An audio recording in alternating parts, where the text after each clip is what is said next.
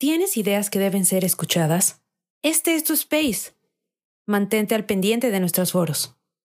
Compartamos propuestas y soluciones de ciudadano a ciudadano.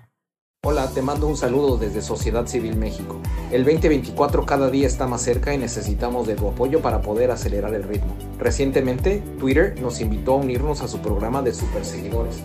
Hoy en día somos la primer plataforma de superseguidores en habla hispana. Esta plataforma permite a nuestros seguidores regulares puedan patrocinar nuestra iniciativa desde un solo clic. Visita nuestro perfil en Twitter e identifica dónde está la sección de Superfollow o Super Seguidor. Algunos están señalizados con una pequeña estrella. Sigue las instrucciones y listo. Gracias por ser parte de este maravilloso esfuerzo ciudadano. Somos Sociedad Civil México. Gracias.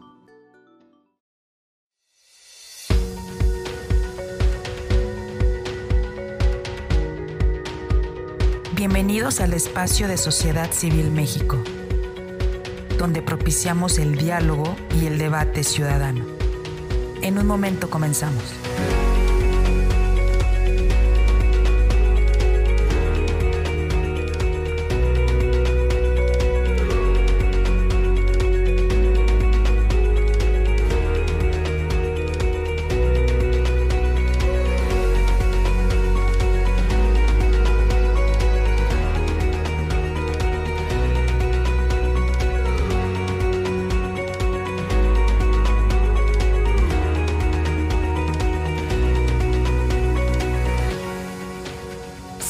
En nuestras redes sociales.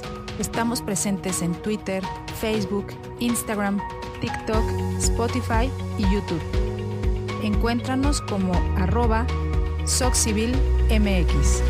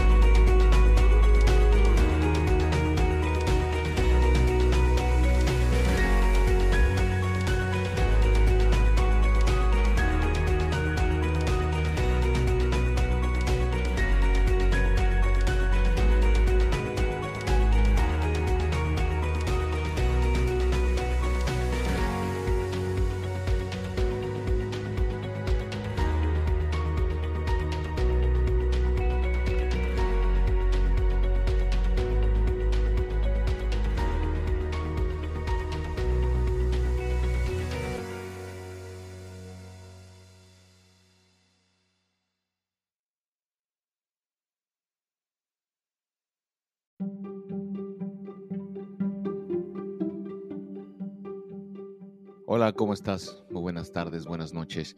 A la hora que nos estés escuchando, muchas gracias, gracias, de verdad, muchas gracias por estar aquí. Hoy eh, tenemos, eh, vamos, vamos a tener una charla con eh, Fong. Ella es la autora del libro La Gran Farsante, que ya es un bestseller en, en Amazon, en la librería de Amazon, y que fue prologado por Fernando Belauzarán. Ambos eh, participaron en este, en este foro Sociedad Civil México que se llevó a cabo a través de la plataforma de Twitter Spaces, donde pudimos hablar eh, sobre eh, la biografía basada en información periodística e investigación y datos duros de la candidata del régimen Claudia Sheinbaum. La Gran Farsante es una biografía política que utiliza la metáfora del tejido para explorar la vida y acciones de Claudia Sheinbaum, una figura con altas eh, probabilidades, eh, de acuerdo con algunas encuestas, de convertirse la próxima presidenta en México. Ojalá y así no sea. El libro sugiere que Sheinbaum ha tejido su destino utilizando el hilo de la simulación, la mentira, el sometimiento, involucrándose en acciones ilegales, traiciones y fingimientos. Se centra en revelar la verdad oculta bajo capas de prolongada manipulación, acusando a Sheinbaum de ser una gran farsante que ha robado, despreciado y comprado voluntades. La narrativa busca mostrar una realidad detrás de la imagen pública de Claudia Sheinbaum. Es muy importante eh, y afortunadamente logramos tener la participación tanto de, Fernando Belauzarán como de Orquídea Funk eh, en, este, en, este, en esta conversación. Y yo traté de hacerla lo más amena posible. Los invito a que la escuchen completa y que puedan incluso eh, escuchar en la última mitad de, este, de, este, de esta conversación la participación de eh, nuestra comunidad Sociedad Civil México, donde se, externaron varios puntos de vista, comentarios y preguntas. Es un, es una, e, este documento eh, que les mencionaba ha logrado ya estar en la lista de los libros más importantes en el capítulo, en la sección de temas políticos de Amazon. De, es tanto en la versión electrónica como en la versión de papel es, es, de verdad un, eh, documento periodístico muy importante, que sin duda en este año de elecciones va a tener un impacto importante en la opinión pública del electorado eh, y de todos aquellos que quieran conocer la, biografía de eh, Claudia Sheinbaum. Pues sin más, los dejamos, esperamos que lo disfruten nos dejen saber eh, qué les pareció este episodio al final, eh, o cuando ustedes lo decidan. Eh, nos comenten, nos hagan preguntas, nos den recomendaciones, también que puedan calificarlo en cualquiera de las plataformas donde estén escuchando este podcast. sus reviews, sus estrellitas, puntitos o manitas nos sirven para poder llegar a más gente.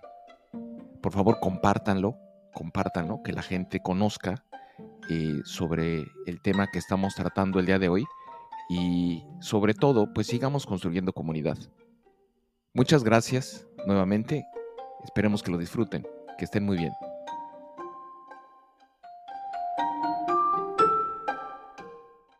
Muchas gracias, gracias por estar aquí y veo ya a nuestra invitada, Orquídea Fong, quien eh, ya está en este espacio. Orquídea, te estoy mandando el micrófono en la parte inferior eh, izquierda de tu pantalla, en tu celular, tienes que entrar desde tu teléfono celular, de preferencia en, Wi-Fi. Eh, y en la parte inferior izquierda vas a ver un micrófono chiquito o un botoncito. Si quieres, oprime ese micrófono y pide el micrófono. Si no, yo, yo te, lo he estado mandando desde que te veo aquí, pero ahí estás, ahí estás. Eh, bienvenida, bienvenida, ¿nos escuchas? Si, si abres tu micrófono, igual, si oprimes el botón de la parte inferior izquierda, vas a poder abrirlo y ya te vamos a escuchar para probar tu nivel de audio. Hola, ¿qué tal? Buenas tardes. Eh, ya estoy hablando, tengo el micrófono abierto. Ya, ya, ya estás aquí. Muchas gracias, gracias, gracias, de verdad. Muchas gracias por la oportunidad.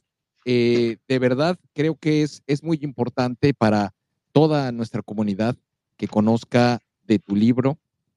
Eh, les hemos compartido también la liga de Amazon para que lo adquieran.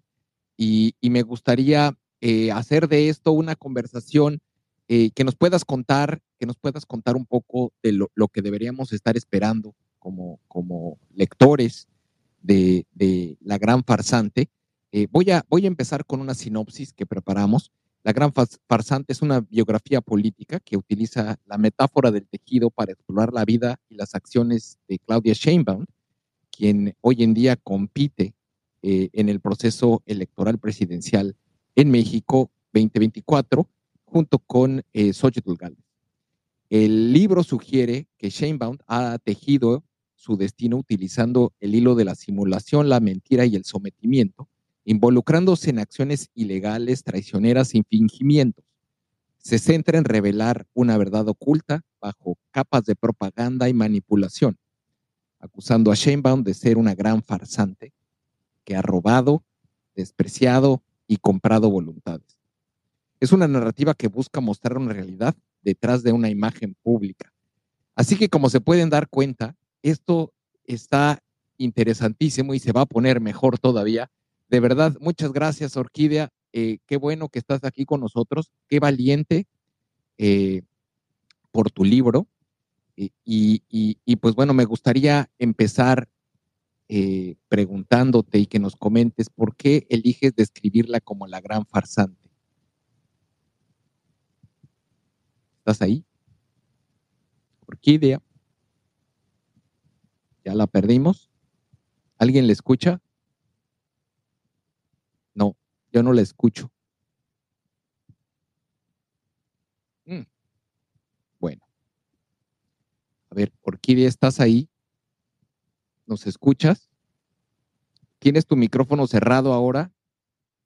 Si lo oprimes en la parte inferior izquierda vas a ver un circulito. Si lo oprimes vas a poder hablar.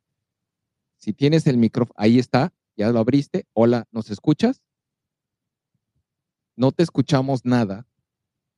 Eh, yo no sé si quizá tengas que salir, reiniciar tu teléfono y volver a entrar porque no te escuchamos. Yo espero que nos escuches y que estés en, en, en, en Wi-Fi, porque si a veces la señal de celular eh, no es muy confiable. Eh, Orquídea, ¿estás ahí? Yo creo que tampoco nos escucha ella.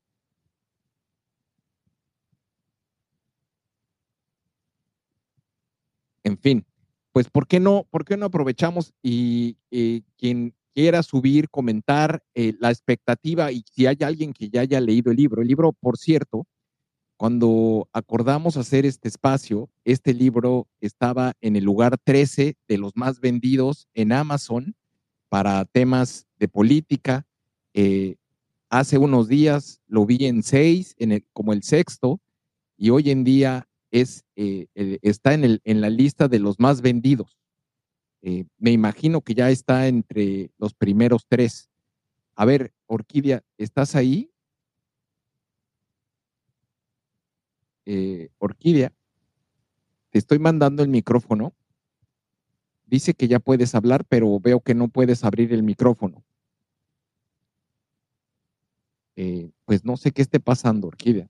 Pero si alguien alguien del auditorio quiere, quiere comentar o su expectativa sobre, sobre el libro, se los voy a agradecer mucho para tratar de hacer esto un intercambio y de una vez empecemos a tener esta conversación entre todos nosotros. Es muy importante, obviamente, conocer el punto de vista de Orquídea, quien ha hecho eh, pues, trabajo de investigación eh, rutinariamente. Ella es escritora, escribe en diferentes medios y es eh, autora de, otros textos. Eh, vamos a ver si ahora sí nos podemos conectar. A ver, Orquídea, ¿estás ahí? Hola, te mando un saludo desde Sociedad Civil México. El 2024 cada día está más cerca y necesitamos de tu apoyo para poder acelerar el ritmo. Recientemente, Twitter nos invitó a unirnos a su programa de superseguidores. Hoy en día somos la primer plataforma de superseguidores en habla hispana. Esta plataforma permite a nuestros seguidores regulares puedan patrocinar nuestra iniciativa desde un solo clic. Visita nuestro perfil en Twitter e identifica dónde está la sección de Super Follow o Super Seguidor. Algunos están señalizados con una pequeña estrella. Sigue las instrucciones y listo. Gracias por ser parte de este maravilloso esfuerzo ciudadano. Somos Sociedad Civil México. Gracias. Aquí hubo un problema con mi conexión del micrófono. Estaba yo en computadora, pero ya estoy en celular. Buenísimo, buenísimo. Pues bueno, hablaba, te, te, preguntaba yo hace unos, unos minutos eh, sobre, sobre eh, por qué describirla como la gran farsante y para ir abriendo boca y que nos cuentes un poquito qué te motivó a desarrollar este, este texto tan valioso. Muchas gracias. Bien, pues la, eh, nosotros en Etcétera y yo como periodista consideramos que todo el autodenominado movimiento de la cuarta transformación es una gran farsa. Se funda en la propaganda, se funda en la manipulación de los datos, lo dice frecuentemente Andrés Manuel López Obrador, yo tengo otros datos, y se funda en la propaganda y en este sentido considero que si hay alguien que eh, está a la cabeza de los farsantes, bueno, además, por supuesto, de, del propio Andrés Manuel López Obrador, pues es Claudia Sheinbaum, la sucesora. Eh, hemos nosotros, quizá los oyentes conozcan que tenemos otros libros que se llaman Los farsantes de la 4T, que bueno, aluden a, a, los propagandistas, a falsos periodistas, a los youtubers, a comunicadores que han ayudado a este gobierno a desarrollar toda la narrativa en que se funda la construcción de un gobierno autoritario. Claudia Sheinbaum se ha colocado a la cabeza a partir del 2021 como la sucesora elegida por Andrés Manuel López Obrador, de ahí que eh, al desarrollar una biografía política de ella, considerando eh, sin, pues que existe la elevada probabilidad de que se convierta en la próxima presidenta de México, pues ella se encuentra ahora a la cabeza del movimiento, eh, al menos de, dientes para afuera, dado que Andrés Manuel le entregó el bastón de mando, y por ello, pues es la primera de todos los farsantes, eh, la mayor, ¿no? Después de Andrés Manuel. Y eso, eso, eso te llevó a, desarrollar, eh, digamos que es una secuela de los, de los otros dos libros a los que hace referencia. Mm, sí, en cierto sentido, pero no en, otro. Y perdón, la paradoja me explico. Eh, sí, porque bueno, a nosotros al analizar a los periodistas y comunicadores que son aliados del régimen, por supuesto que siempre estuvimos volteando a ver al propio Andrés Manuel, a la propia Claudia Sheinbaum y a muchos actores políticos que, que conforman la nueva mafia del poder. Cuando eh, desde julio de 2021 Andrés Manuel López Obrador le levanta la mano a Claudia Sheinbaum para que eh, se convierta en su sucesora, en este momento, obligadamente tuvimos que voltearla a ver periodísticamente hablando, sin dejar, claro está, de observar a otros personajes, como es nuestro trabajo periodístico. Eh, entonces, bueno, pues eh, la, se trata de un análisis que, hacemos nosotros eh, respecto a todo este, esta operación esta operación política que tiene como finalidad hacerse del poder, que es eh, lo que ha hecho Andrés Manuel López Obrador desde antes del año 2000 y en lo que no ha cejado y en lo que Claudia Sheinbaum ha sido su, su fiel aliada, su leal eh, apoyadora y ahora pues su, eh, su deseada sucesora, ¿no? Como el gran premio a la lealtad. Es, cierto, es cierto. Y, me gustaría, ahora que mencionabas la labor periodística que realizan en la revista, etcétera, y todo el trabajo que han realizado, la verdad es que lo conocemos y, lo hemos, eh, lo leemos regularmente. A, mí me gustaría, eh, porque bueno, pues es una labor periodística basada en hechos verificables. ¿Cómo, ¿Cómo le das, cómo vas construyendo la narrativa del libro en medio de la propaganda y la manipulación? Y también, ¿por qué no decirlo? Eh, pues muchas de las fuentes en el contexto electoral en el que estamos, seguramente también deben sentir, no quiero llamarles si precaución o miedo, ante, ante, ante, ante ciertas, ante la revelación de ciertas partes de la información que tú revelas en tu libro. ¿Cómo, ¿Cómo fuiste construyendo esto?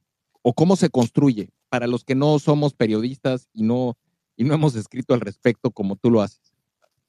Bien, pues mira, para empezar, nada, este, nada de lo que está en el libro es este algo a lo que otros ciudadanos no puedan acceder si, si tuvieran pues el, eh, la paciencia, porque no es más que eso, una gran paciencia de, investigación y, ordenas, y ordenamiento de la información, que bueno, finalmente es lo que hacemos los periodistas y que es nuestro trabajo facilitar a las personas que no están entrenadas para, para esa tarea en particular, la, el procesamiento de grandes cantidades de información. Entonces, básicamente es eso lo que hicimos. Eh, se dice como si fuera algo eh, pues muy sencillo, si tiene su, su, chiste, por supuesto, pero a lo, que, a lo que yo me refiero es que nada de lo que está en el libro es exclusivo del libro. Todo está disponible para que sea comprobado en otras fuentes, absolutamente todo, excepto dos o tres detalles de, cosas que nos comentaron directamente a nosotros, pero son detalles menores, pero en general todo lo que, lo que está en el libro es información pública y conocida. Eh, eso por un lado. Por otro, eh, nosotros hicimos una selección de datos, casos y momentos clave para comprender al personaje real detrás de la propaganda al personaje que es distinto a la Claudia que aparece en Claudia el documental. Y en este sentido, eh, pues elegimos, digamos, como los hitos o los ejes más destacados para eh, del actuar público de Claudia Sheinbaum sin ser un libro que cubra absolutamente cada acto, cada palabra, ni cada eh, eh, falla o, pifia de Claudia Sheinbaum. Sería absolutamente imposible. Entonces hicimos una selección de lo que a nuestro juicio fue lo más eh, revelador para comprender a una Claudia Sheinbaum que, según su propia conducta, afirmamos nosotros que es corrupta, que es delincuente, ha cometido muchos delitos, que tiene sobre sus hombros eh, casi 70 muertes eh, por responsabilidad directa, aunque no única, y que eh, además es represora, tiene un talante represor, un talante autoritario, y también no tiene nada de humanista, como ella misma presume, y naturalmente también a una Claudia Sheinbaum inserta en un cuadro más grande que es esta mafia, la nueva mafia del poder a la que hemos aludido. Entonces, eh, nosotros eh, eh, creo que puedo decir que son siete ejes los, los que elegimos para, para más o menos guiar la, selección de, de, la información. Uno, pues es Claudia como delincuente y corrupta. El segundo, Claudia como represora y tirana. El tercero, Claudia como abusadora, eh, es decir, como una persona que no tiene, que carece del humanismo del que tanto presume. El cuarto, Claudia como parte de una mafia en el poder. El quinto, Claudia como responsable de casi 70 muertes es el sexto, que es el, tema más nutrido y más extenso del libro, Claudia como mentirosa y producto de la propaganda, Claudia como la gran farsante, justamente, y finalmente Claudia como el regreso a nuestro país de la elección de Estado. Estos son los ejes que hemos eh, considerado y que además, pues, eh, pues nos llevaron a elegir, a elegir lo más destacado en materia de, datos, de cifras, de cronologías. No eh, dejamos fuera algunas cosas, por supuesto, porque consideramos que, no sé, al hablar de la represión, por ejemplo, en contra de mujeres feministas, eh, pues citando los casos más destacados, a lo mejor no era necesario o no, también no había por motivos de espacio, porque en, lo editorial eso también hay que considerarlo mucho, eh, espacio suficiente para citar absolutamente cada...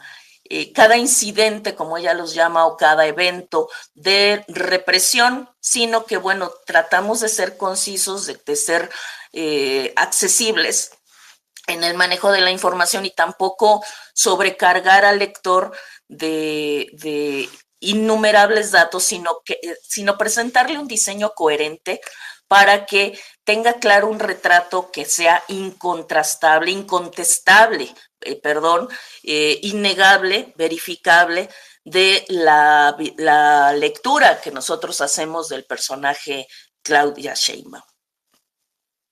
Y de los, de los dentro del proceso y me gustaría que nos comentaras un poquito, a ver si nos puedes dar un poquito de carnita de, lo que estás revelando, de lo que, de lo que tu investigación te llevó, qué fue lo que más te sorprendió o dónde crees tú que, que, pudiera tener mayor impacto, porque definitivamente esto tiene un impacto en la opinión pública respecto de Claudia Sheinbaum y obviamente en el contexto electoral, pues un potencial impacto electoral. Eh, ¿Tú dónde crees que debería el, lector o, el que quiera conocer más de ella? ¿Qué fue lo que más te impresionó de todos estos actos? Bueno, a mí me impresionó la, eh, desde el punto de vista de la imagen que ella, vamos, vamos a tomar el ejemplo de, su documental, ¿no? El documental que produjo su hijo, Rodrigo Imas eh, se presenta ahí como una mujer de familia, como una mujer amorosa, alegre, este, afectiva, que, que, que da cariño, que comparte con su familia, cuando eh, nosotros sabemos por testimonios que recogió, la, por ejemplo, Elena Chávez en El Rey del Cash, a partir de entrevistas que hizo, por ejemplo, declaraciones que hizo Guadalupe Acosta Naranjo, sabemos muy bien que entregó a Andrés Manuel López Obrador eh, a su primer esposo, ¿no? Diciéndole, él fue el que recibió dinero de Carlos Ahumada. Lo vemos en el propio documental eh, como borra de un, de un jalón, y eso lo dice muy, muy bien Fernando Belauzarán en el prólogo, como borra por completo la existencia de Carlos Imas en su vida, que es no solamente, bueno, pues su, fue su marido y padre de sus hijos, que eso es de la esfera privada naturalmente, pero fue su mentor político y gracias a él es que eh, conoció a Andrés Manuel López Obrador, gracias a él es que llegó a ser secretaria de Medio Ambiente en el gobierno de, de López Obrador y está absolutamente eliminado de su historia política. Entonces, eso nos habla de una mujer que es perfectamente capaz de eh, dejar atrás a quien sea con tal de seguir eh, en el poder. Una, y en segundo lugar, una mujer que es capaz de sacrificar sus propias convicciones políticas y científicas, porque ella se dice eh, experta en cambio climático, se dice pues interesada por eliminar la, contaminación y aún así no tuvo empacho en encargarse de la obra de los segundos pisos, desatendió el tema del agua en la Ciudad de México, eh, habla de que le importan las mujeres y pues sabemos muy bien que en todas las marchas del 8 de marzo que le tocó a ella gobernar en, durante el tiempo en que fue jefa de gobierno, perdón, eh, eh, reprimió a las mujeres feministas y, incluso tu servidora que estuvo en un par de ellas, pues yo misma fui testigo de, ese gaseo, ¿no? O sea, recibimos los gases eh, sobre nosotros por parte de la, del, no extinto cuerpo de granaderos y una mujer que, es, eh, que se dice cercana a los desaparecidos, de hecho en Claudia el documental, ella dice que Parte de su carrera la inició junto a Rosario Ibarra, se cuelga de Rosario Ibarra para decir que ella está con la causa de los desaparecidos y no tuvo empacho en eh, a las madres desaparecidos el que usaran el agüehuete de reforma para eh, instalar lo que se llama un árbol de la esperanza, que es usar un árbol emblemático de una ciudad para colocar las fotografías y los nombres de los desaparecidos. Y dos, no tuvo empacho en rasurar el censo de desaparecidos en la Ciudad de México. Eh, durante su gobierno los desaparecidos se multiplicaron por 10 y ella los desapareció a los desaparecidos. Ella fue la mente detrás del famoso censo nacional que implementó Andrés Manuel López Obrador para localizar a los desaparecidos y así poder reducir las cifras. Eso creo que son los tres puntos que más me impresionaron eh, por la falta de humanidad y la miseria humana que revelan. Y bueno, también otro, agregamos otro cuarto punto, eh, cómo fue capaz de, de mandar detener a la señora Viviana Salgado, la que se hizo conocida como la señora de las aspas, eh, porque le interesaba justificar el sabotaje, el supuesto sabotaje en el metro, sabotaje que nunca existió, pero que ella le urgía encontrar un culpable y una pobre mujer, y eso sí, creo que es lo que a mí más me indignó de, este, de hacer este libro, eh, pues la parte humana, ¿no? Pero en particular el caso de la mujer, de, de la señora de las aspas, me tocó muy, muy, muy de cerca porque pues cuántas de nosotras hemos sido la señora que va por su refacción de lavadora para seguir echando a andar tu lavadora viejita, ¿no? A mí eso me identifiqué mucho con ella y de pensar que después de ahorrar, ¿qué te gusta? Dos semanas, tres semanas de trabajo para comprarte unas aspas nuevas, va y acabas en la cárcel acusada de sabotaje, solo porque una mujer hambrienta de poder necesita tapar su negligencia criminal. la negligencia criminal de haber dejado sin mantenimiento al metro, causando así tantas muertes, ¿no? El colapso de la línea 12, este, el choque en la línea 3, el incendio del cerebro del metro y el choque en Tacubaya. No sé si fui clara, pero. Sí, no, no, no, es, es, es, digo, no sé si todo el mundo conozca el caso de, del esposo de Imas, eh, digo, para los que ya peinamos canas, es, todo el mundo recordamos, ¿cuándo fue? Cuando Broso sacó el, el video de, de entregándoles fajos de dinero y todo esto, y, y cómo el esposo, el que en ese momento era esposo de, de Claudia Sheinbaum, era quien pues recibía esos, ese, ese efectivo que Elena Chávez describe en El Rey del Cash, ¿no? Y, y, que bueno, digo, como bien describes aquí, al final de cuentas él termina, ella termina entregando a Andrés Manuel, a su esposo, que termina en la cárcel, si mal no recuerdo. Eh, sí, ibas a decir algo, te escucho. Ay, sí, perdón, no es que un poco mal de la garganta ando. Entonces, este, pero por eso hice un poco de tos. Ah, ah. este, sí, efectivamente, sí entró a la cárcel, salió rápido pagando una, una multa, pero sí pisó la cárcel Carlos Simas y se esfumó de la vida política después de eso. Y pues pasara lo que pasara entre ellos como pareja, lo cierto es que por mera decencia, Claudia Sheinbaum le debería de dar eh, crédito porque gracias a, IMAS ella eh, pues se, internó en, en, la actividad política universitaria.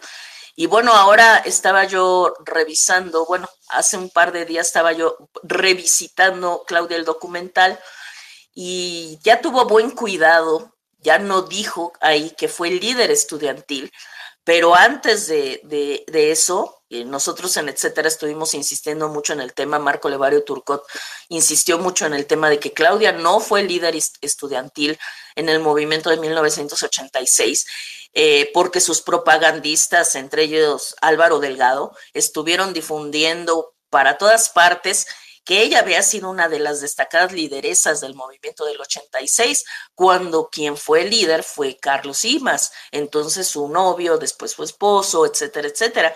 Ahora es como si nunca hubiera, como si ella hubiera surgido por sí misma, borrando de, de un plumazo el papel que tuvo Carlos ahí y que bueno, pues eh, después por, por declaraciones de Guadalupe Acosta Naranjo a, a Elena Chávez, eh, se supo que el propio Ahumada había, había dicho que ese dinero que, se le, que le dieron a Carlos, a Carlos Simas se había usado en parte para que fueran de vacaciones a Europa, ¿no? O sea, que fue un favor personal y que sabemos también que Carlos Simas estaba muy considerado por AMLO porque le ayudó a ser candidato a jefe de gobierno, porque AMLO no tenía el, el requisito de la residencia en Ciudad de México.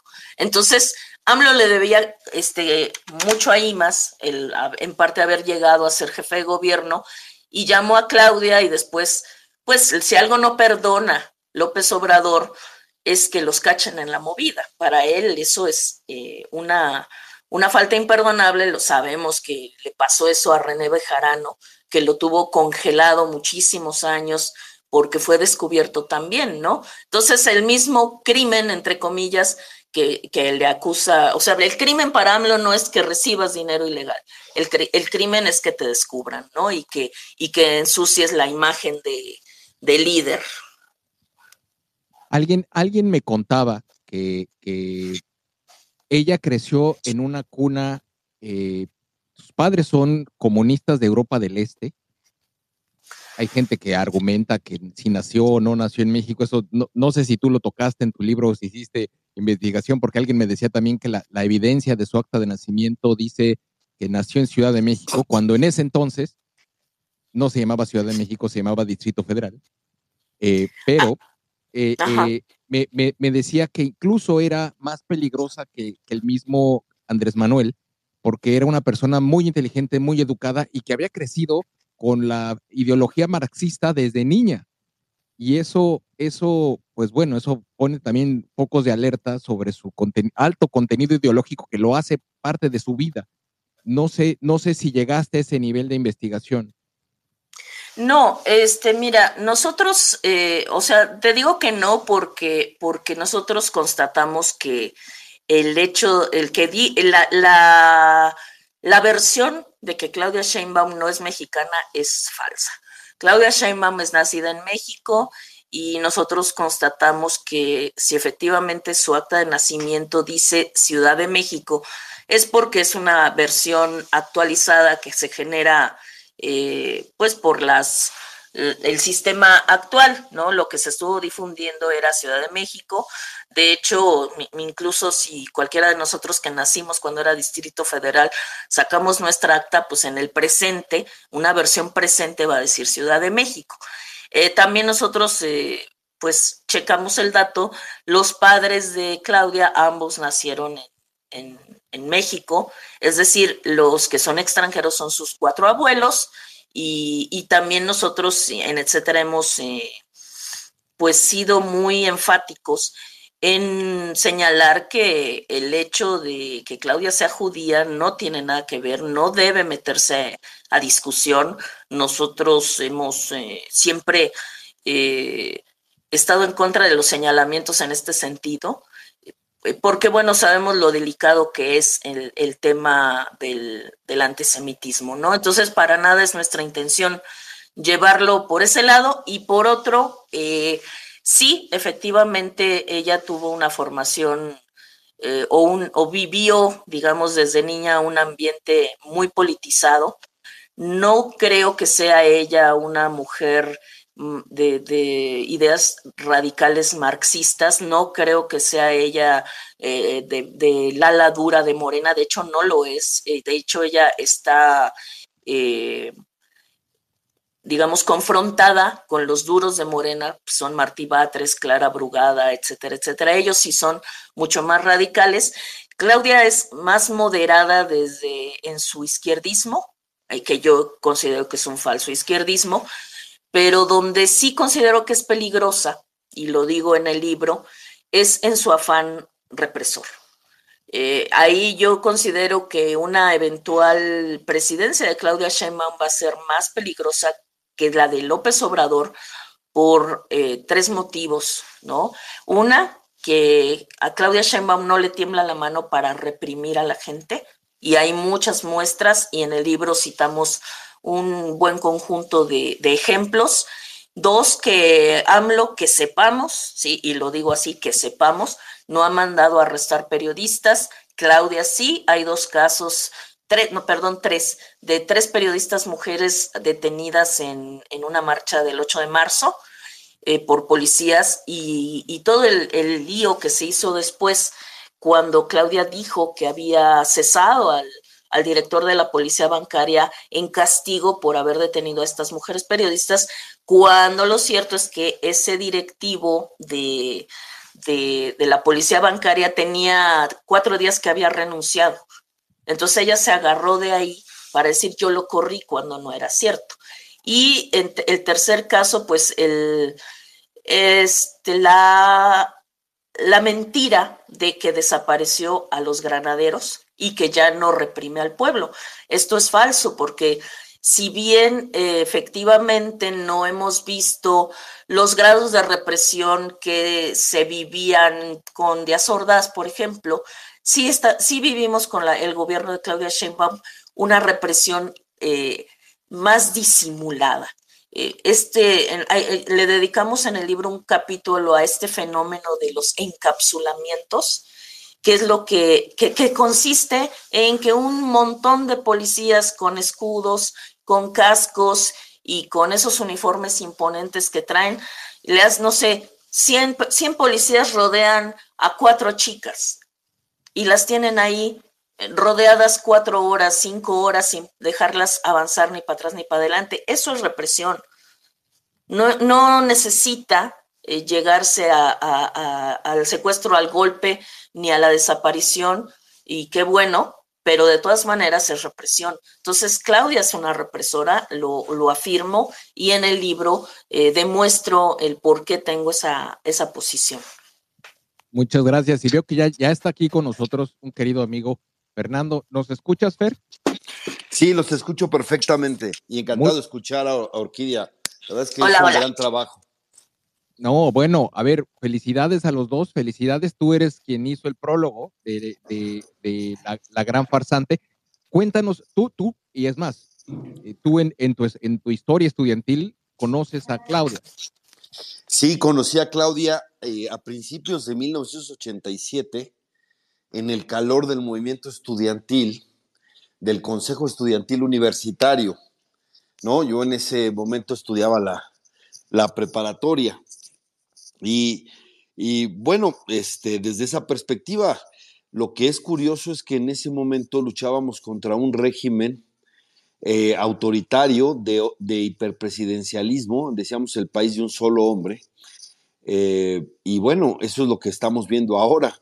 Y curioso también, cuando se hace el gran movimiento de eh, la ruptura de, de, Cuauhtémoc Cárdenas y rompe con, el, con el sistema para hacer la corriente democrática, se suma ahí el grupo de Claudia Sheinbaum y estaban luchando contra el dedazo y curiosamente, ahora, ahora ella es beneficiaria también de ese eh, asunto en donde el presidente cree que tiene la facultad de designar a su sucesora o sucesor, ¿no? Entonces, eh, eh, la verdad es que lo que estamos viendo es que están reconstruyendo de alguna manera el régimen que con tanto trabajo costó de alguna manera eliminar, ¿no? No, eh, por supuesto, el, régimen de la transición no era perfecto de ninguna manera. Tenía deficiencias, errores, contradicciones. Pero, pues lo que había que hacer es mejorarlo, no tirar al niño con el agua sucia y tratar de reconstruir un, eh, un sistema de régimen de partido de Estado con un monarca seccional que además lo que está evidentemente buscando es seguir mandando después porque eh, no solo eh, porque la corcholata le va a deber el cargo, sino que además, si uno ve las listas de Morena, lo que está haciendo el presidente es tratando de poner a su gente más cercana, más radical además, y los gobernadores le deben el cargo a él. Entonces, él está pensando cómo eh, seguir mandando. Es una, una nueva versión del maximato, me parece, ¿no? Pero eh, lo, curioso, y no les digo más para que les dé eh, un poco de interés, pues cuento también lo que me parece que de alguna manera, pues hasta triste, que es que haya borrado Claudia Sheinbaum de su historia Carlos Simas, porque era muy importante, bueno, sus dos hijos son de Carlos Simas, pero no solo por eso, sino porque su vida política está, estuvo ligada a, a él no solo en la parte estudiantil, también en el ingreso al gobierno de, Andrés Manuel López Obrador. Y si, tuvieron eh, la curiosidad de ver su documental, Carlos Simas no es ni siquiera mencionado, ¿no? Entonces cuento un poco, un poco eso, cuento un poco o trato de meterme en esa, en esa época y lo que me parece eh, de, una, de una incongruencia total, ¿no? Es, es en nombre de los valores por los cuales luchamos en ese momento, hoy, en nombre de esos, están destruyéndolo todo, ¿no? Eso es una impostura. Por eso me parece que el título que, le pone Orquídea es muy afortunado. Claro, hay una gran farsa en esto. Y luego hay quienes dentro de, los cercanos a Claudia Sheinbaum van a grupos cortos, a clases, eh, a sectores, de clase media, para decirles, miren, eh, no, se preocupen, cuando llegue Claudia van a conocer a la verdadera, porque ahorita solo finge para quedar bien con el presidente, porque eso es lo, que, lo único que puede hacer, ser disciplinada, pero cuando llegue al poder la vamos van a conocer a la verdadera Claudia, es decir, lo que están haciendo es haciendo campaña por, una farsante. Están aceptando que es una farsante, ¿no? Al decir que ella hace, eh, eh, eh, asume las posiciones del presidente por conveniencia y que finalmente luego la vamos a conocer, pues eso es una farsante, aunque yo lo que, lo que yo creo es que la que vemos es la única Claudia Sheinbaum, la que es incondicional, la que llega y, permite que el presidente le ponga su programa de gobierno, como fue con sus iniciativas, etcétera, ¿no? Y lo que quiero decirles es que Orquídea hizo una investigación muy meticulosa sobre estas etapas de la vida política de Claudia Sheinbaum y efectivamente muestra esas contradicciones, algunas muy parecidas a las que vemos en el, en el presidente con, esta, con esa mimetización. Si uno ve cómo eran las cosas, cómo son las cosas en el Congreso local eh, de la Ciudad de México en, los años que ella gobernó, no son muy distintos a, a lo que vimos con la mayoría morenista en la Cámara de Diputados por decir un ejemplo, no quisieron ni siquiera que se abriera una investigación sobre la línea 12 desde el Congreso local. Absurdo. Cuando, eh, por ejemplo, en 2012 se abrió en la Cámara de Diputados una comisión investigadora de, sobre Monex, porque dice la, la ley orgánica del Congreso que con el 25% de los diputados se puede abrir una comisión investigadora. El problema es que ellos lo interpretan que solo si la mayoría quiere lo cual es una barbaridad. Creo que ni siquiera es el 25, me parece que es el 20%. Pero bueno, en cualquier caso, eh, quitaron esa posibilidad a las minorías de crear comisiones investigadoras y eso mismo lo aplicaron en la Ciudad de México, en donde tampoco permitieron que, eh, fuera a presentar, eh, a, a, rendir cuentas Florencia Serranía, la directora del metro. Y en fin, prácticamente ningún funcionario o, solamente muy poquitos pudieron rendir cuentas en el Congreso local y además pues una mayoría igual de mecánica, que no leía ni siquiera lo que votaba, acá una degradación del poder legislativo. Y dice Claudia Sheinbaum que ese es el poder que rescataron, el Ejecutivo, porque tienen a alguien que, que se siente por encima de la ley y que dice que su autoridad política y moral están por encima de la ley, y el legislativo que ni siquiera le modifican una coma al presupuesto, aunque es su facultad exclusiva, ¿no? Y Claudia Sheinbaum repitió esto, eh, eh, sí cometió actos de represión como con esos granaderos que, bien dice Orquídea que fueron desaparecidos, incluso se atrevió a reprimir a los alcaldes electos, recordarán a Elía Limón con, el, con la nariz este, lastimada, sangrando, etcétera, ¿no? Eh, pues la verdad es que es una restauración autoritaria lo que vemos y Claudia Sheinbaum representa eso, ¿no? Y creo que lo que, lo que nos cuenta eh, Orquídea es muy importante, un recuento, insisto, de las inconsistencias, incongruencias, de muchas cosas, ahí verán lo del Repsamen, lo de la línea 12, e, etcétera, ¿no? Eh, los segundos pisos, su falso, su falso ambientalismo, cosas así que me parecen muy, muy rescatables y mm, sobre todo además muy oportunas, con mucho rigor, como, como vieron, ella misma lo dice, no se va por la fácil de, ir por, eh, eh, por las acusaciones eh, chauvinistas o cosas por el estilo, absurdas, sino que hace un recuento riguroso para mostrarnos a la Claudia Sheinbaum, que es la que ha demostrado en su en su carrera como funcionaria pública. Y creo que mi prólogo complementa un poco la mirada desde el movimiento estudiantil, tratando de mostrar esa gran contradicción y lo que, lo que vemos pues es efectivamente una gran farsa eh, de parte del régimen y obviamente del, del eh, el presidente también le quedaría muy bien como gran farsante y por algo escogió a su corcholata. Si quieren le podemos decir, la aprendí, eh, la, no, no, igual de, eh, que ha hecho de la farsa la forma para escalar eh, políticamente. Y, pues muchas gracias a, Sociedad Civil, siempre tan generosos, siempre tan claros, siempre tan comprometidos con la, realidad del país y viendo pues que hay que conocer frente, hay que conocer a cuál es la candidata oficial eh, y conocerla bien para que luego, pues, como dicen, en, política no hay sorpresas sino sorprendidos. Muchas gracias. No, totalmente de acuerdo y vamos, aquí hay cosas que, que no nos cuenten después de que no se podía saber, porque pues sí se podía saber. Eh, y creo, creo claramente que este libro puede ser, eh, puede influir en la opinión pública, particularmente en el, en, en el contexto de las elecciones actuales por, por todas, todas esas atrocidades que, bueno, que los dos han mencionado, eh, los delitos, la manipulación y, pues bueno, la, la falta de coherencia en muchas de sus, sus decisiones. Eh, la, mujer feminista que, que, que gasea a las mujeres que se manifiestan en pro de sus derechos, la mujer ambientalista que promueve y que defiende los, los, los proyectos eh, altamente contaminantes de presidencia, la mujer ambientalista que promueve también y apoya el desarrollo de proyectos que destruyen la selva en la región eh, sur-sureste del país.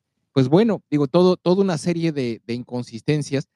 A, mí me gustaría saber eh, eh, que ustedes, si, si, quieres, Orquídea, a ver si nos puedes dar tu impresión, ¿por qué la escogió o por qué, por qué ella, en el contexto de todos los elementos y los hechos que nos has, que nos has descrito, ¿por qué decide escogerla a ella? Yo considero, eh, gracias, que Andrés Manuel López Obrador es un hombre con una ética muy, muy peculiar.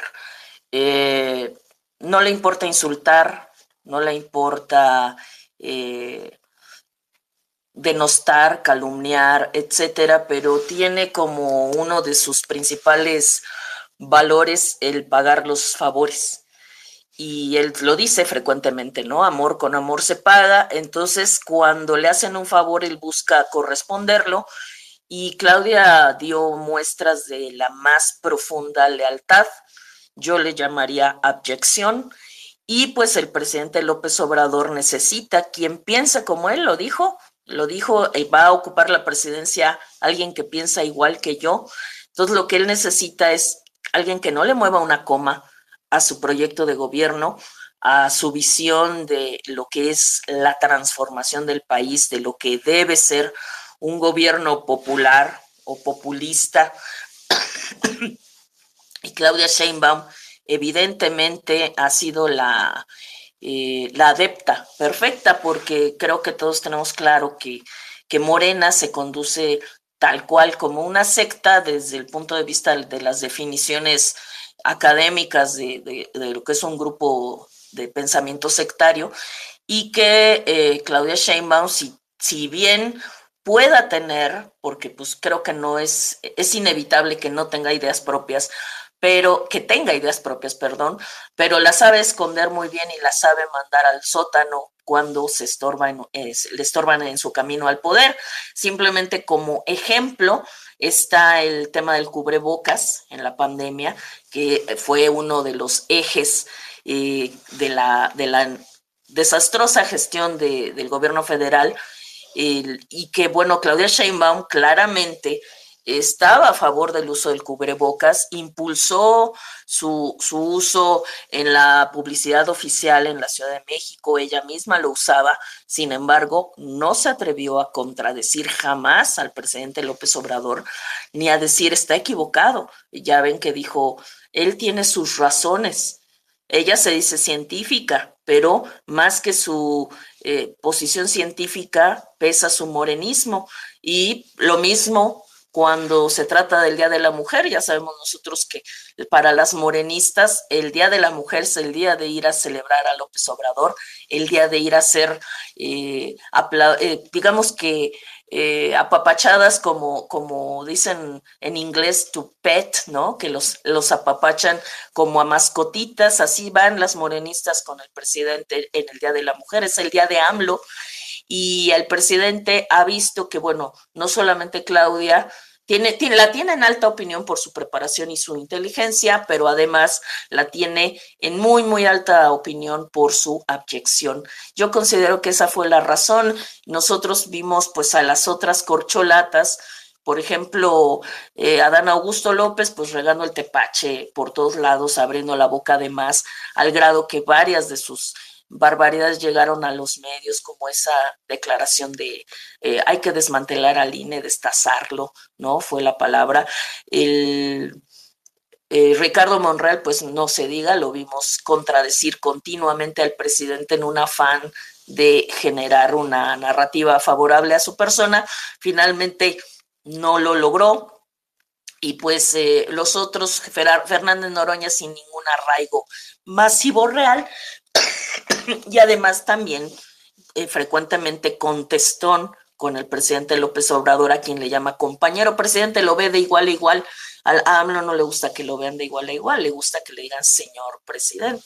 Entonces, pues considero que esa fue la razón.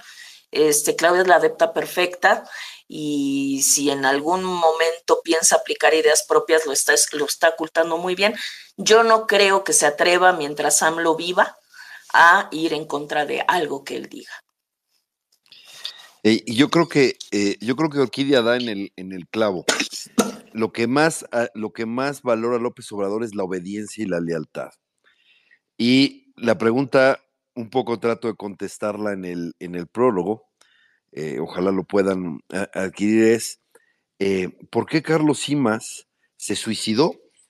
hizo un suicidio político.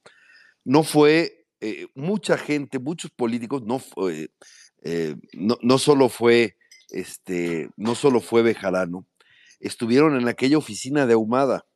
Ustedes recordarán que en algún momento López Obrador quiso extraditar a Ahumada de Argentina para traer el caso de los videoescándalos y pues seguir con su culto a la personalidad, eh, en su victimización, etcétera. Y Ahumada le mandó un mensaje, le dijo, mira, déjame en paz, porque si no, a lo mejor aparece, eh, eh, porque yo te recuerdo que de, y dio una lista como de, de, de, altos funcionarios de López Obrador, en donde estaba Horacio Duarte, en donde estaba la tesorera, dio como siete, ocho nombres, me parece, ¿no? Bueno, después de que dio eso, esos nombres y dio esa declaración en Argentina, murió el juicio de extradición, ¿no? Porque había más gente que estaba ahí, gente muy cercana incluso al grupo político en donde estaba cercano a Humada, que, este, que pasó por, la, por, aquella oficina a hacer lo mismo que, que, que Bejarano y que Carlos, etc. Y la pregunta es, ¿por qué el único que se suicidó fue él? Porque yo le recuerdo que Carlos fue con Carmen Aristegui a denunciar a Carlos Ahumada y esa noche, después de que salió a denunciarlo, esa noche sale su video. Muchos estaban también grabados, pero mejor se quedaron callados. ¿Por qué sale Carlos? Bueno, hay varias historias ahí en donde pues parece que lo acusaron. Y eh, él, fue a, matarse solo cumpliendo una instrucción, ¿no? Y, bueno, eh, ahora sí que ascendieron pisando su cadáver y es al que borran de la historia.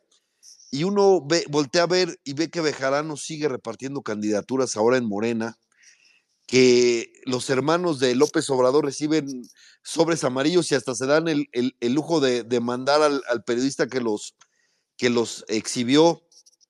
Eh, eh, eh, este, vimos a Alejandro Esquer, el secretario particular de López Obrador, organizando un fraude eh, de, depósitos para lo que era supuestamente un fondo para damnificados, en donde hacían carruseles de 50 mil pesos para tratar de engañar al fisco, ¿no? Y ese dinero de dónde salió, ¿no? Ahora sí que al más puro estilo del rey del cash. Y este, y hoy está en las mieles de poder y va a ser este senador, ¿no?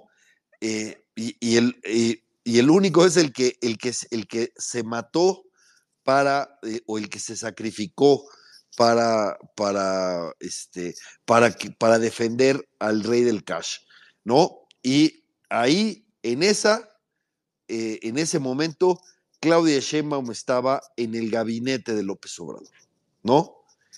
Y, y dicen que hubo una reunión en donde preguntó, ¿alguien sabe quién más está en los, en, eh, quién más está en los videos si fue esa oficina, ¿no? Entonces, haber mostrado esa lealtad tan grande, ¿no? Para, pues, para, eh, eh, en la cual, pues, acabó sacrificándose el que era en ese momento su esposo, quizás eso explique el grado de confianza que le tiene López Obrador a Claudia, porque mostró una lealtad, una obediencia, un, un ámbito de sacrificio por él que nadie más había mostrado en ese momento, porque ella, ella no lo conocía. Ella dice en un momento en su documental, eh, si lo vieron, que ella conoció a López Obrador en su casa. Pero ¿por qué fue López Obrador a su casa? Pues porque era la casa de Carlos Simas, que era el presidente del PRD de la Ciudad de México, y lo estaba ayudando a ser candidato cuando no tenía los requisitos de residencia y estaba siendo impugnado por periodistas tan influyentes como Pablo Gómez y Marco Rascón, ¿no? Entonces, que se tome eso un poco para ver un poco el contexto de cómo López Obrador se ganó la confianza de López Obrador porque mostró una lealtad a ese nivel. Ya, ya, pues todos son complicidades, lealtades, pareciera que así es como van tejiéndose esta, estas historias, estas narrativas. Ahora, ideológicamente, Fernando, tú, ¿dónde la ubicas a ella? Eh, en, los más extremistas o los menos extremistas dentro de su movimiento? Orquídea nos daba, nos daba su opinión, ¿Tú, qué, ¿tú por dónde la ves? Es buena pregunta. Mira, eh, eh, ella viene de un grupo al que yo respeto mucho, que era, cuyo líder era Raúl Álvarez Garín, que se formó un poco en Lecumberri. Raúl Álvarez Garín fue uno de los grandes dirigentes del 68, ¿no? Eh, y venían con eso en la lucha, obviamente, frente al régimen de partido de Estado. Y creo que se sumaron al, cuando e, ellos venían del abstencionismo, ellos promovían la abstención. Incluso en 1982 u 85, eh, ellos decían, mi candidato a la presidencia era Carlos Marx, eh, lo difundía, ¿no? En, una, en una cuestión de, por las elecciones no se puede, eh, son una farsa, etc.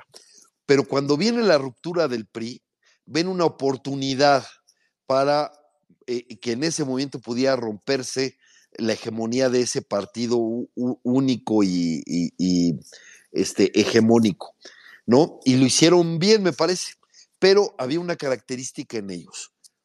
Era su devoción por la revolución cubana, ¿no? Eh, estábamos todavía, pues ahí era la Guerra Fría todavía, todavía no caía ni el muro de Berlín en 80 y el muro de Berlín cayó hasta 89. Eh, pero hay un tuit de 2014 de Claudia Sheinbaum que dice, eh, ¿te acuerdas cuando uno podía retuitear parte del mensaje anterior?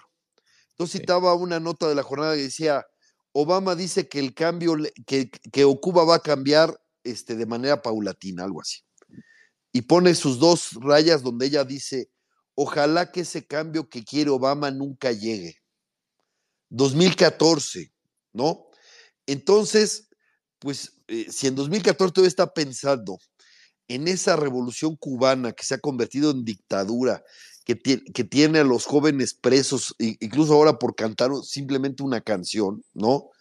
Pues e, eso, e, eso da una, este, prende una alerta, ¿no? Y claro, la Ciudad de México ha sido de las que más ha traído a estos médicos cubanos, que es una forma de explotación, de, esclavitud moderna, según, según organismos internacionales de, de derechos humanos, así lo han catalogado, ¿no? Entonces, e, ese es un, e, ese es un, este, un punto a reflexionar, aunque es cierto que eh, en el, ella perteneció obviamente a esta corriente histórica del CEU, no, no, a los extremistas, pero pasa algo curioso. Eh, no sé si hay alguien aquí que, que identifique un poco eh, el movimiento estudiantil por sus, sectores, pero el discurso que tiene hoy el régimen se parece mucho al discurso de los más ultras en el, en el, en el CEU en un momento y luego en el CGH. Esa tendencia a victimizarse, hablar a nombre del pueblo y creerse que encarnan el pueblo, ¿no? A esa gran intolerancia frente a todo lo que no son ellos o, no piensen como ellos. Eh, hay un trufo cultural con López Obrador y la 4T de la ultra de la universidad es el discurso, ese discurso tan ramplón, tan básico, tan demagógico, insisto, victimista, este, eh, eh, del martirologio, etcétera. Ese era el discurso de la Ultra que, que fue derrotado por, el CEO a la Ultra en ese momento, por lo menos en, en ese el 99-2000 es otra historia, pero en ese del 87 sí, y yo siento que ahora Claudia Sheinbaum con ese discurso y en este momento se parece más a la ultra del CGH. Y efectivamente, los sectores ultras del movimiento López Obradorista son los que son más dominantes. ¿Por qué? Porque son los que le hablan al oído a López Obrador que es el Fisgón, que es Pedro Miguel, que es el Monero Hernández. Parece broma, parece caricatura, pero es cierto, ¿no? Esos son los que más influyen en el presidente y de ahí, ahí es donde está hoy Claudia, ¿no? Y yo creo que hay que, insisto, tomémosla en serio. Ella es tan obradorista que dice que quiere construir el segundo piso de este desastre que ha sido estos, estos, este sexenio, pues creámosle, ella es la más fiel obradorista y va a ser su continuadora más disciplinada. Interesantísimo. Orquídea, una, una pregunta. En el desarrollo de, tu libro, ¿has recibido algún mensaje por parte de, su equipo, de gente cercana a ella, de gente que lo ha leído, no lo ha leído? ¿Qué, reacciones has tenido? Eh, no, de momento, bueno, eh, lo que hemos observado, bueno, siempre que, en etcétera lanzamos algún contenido eh, incómodo al poder, recibimos reacciones eh, de diversos niveles. De momento, el libro está teniendo reacciones de parte de la, de, digamos, como de, de los bajos fondos, vamos a llamarlo así, de, Twitter, estas cuentas morraya, estas cuentas de ínfima categoría que pues suelen usar expresiones escatológicas, mentas de madre, eh, burlas, memes, etcétera. Sí hemos tenido reacciones y sí son de, de la de redes obradoristas, pero de ese nivel. Entonces, claramente están ahorita ellos, desde mi lectura, apostando a, no darnos importancia y, pues ya se verá si, crece, eh, quizá obtengamos reacciones de, otro tipo, pero no. No, no, no, eh, del equipo directo de Claudia Sheinbaum no, pero pues estamos, están, están enterados sin duda de, de la existencia del libro, eh, ah, están, han sido eh, arrobados en, en, Twitter muchísimas veces, entonces evidentemente lo son. De la misma manera, cuando, cuando salieron los farsantes de la 4T tomo 1 tomo uno y tomo 2, también este, tuvieron esa, esa visión. Eh, a pesar de que, bueno, a los libros les fue muy, muy bien. y bueno, pues eh, tuvimos, eh, también estuvimos como, este libro que, llegó a los primeros lugares de venta, que está en los primeros lugares de venta en Amazon, también Los Farsantes 1 y 2, donde escribieron mis compañeros eh, Angélica Resillas, Ariel Ruiz y también este Alejandra Escobar, que está aquí este, de, de oyente en este space, también este, fue parte de, fuimos los, los fue un libros colectivos, ¿no? No, no hemos tenido reacciones eh, de hecho, pues lo que nosotros queremos hacer es periodismo.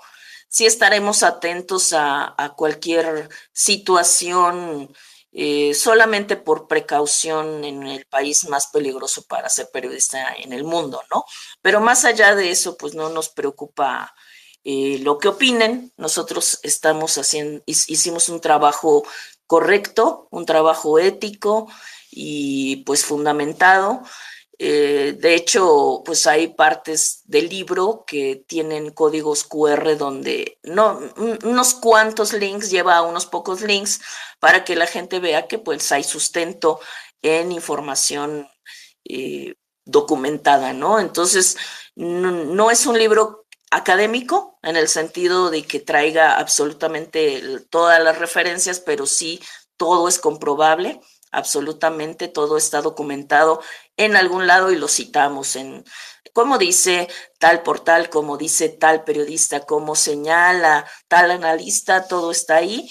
Entonces, bueno, es un trabajo 100% periodístico y como tal, claro está que hay espacio para la interpretación, el análisis y la opinión, pero siempre a partir de los datos duros.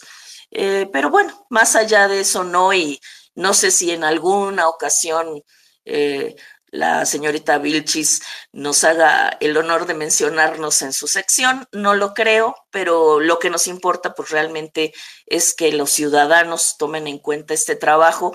Y sobre todo te lo digo eh, porque Hoy salió una noticia muy, muy preocupante, yo creo que ustedes están enterados de ella, la, eh, pues esta, esta encuesta, esta medición del Pew Center que señala que 70% de los mexicanos están a favor de un gobierno de mano dura y que 50% de los mexicanos están a favor de un gobierno autoritario, es decir, eh, a, cargo de un líder fuerte que no le dé cuentas ni al poder legislativo ni sea frenado por el poder judicial. Entonces, me parece una noticia desalentadora y más que nunca en momentos así hay que enfrentar las cosas con periodismo, ¿no? Porque el periodismo es el antídoto de, de la propaganda, del antídoto de la desinformación y de la desmemoria.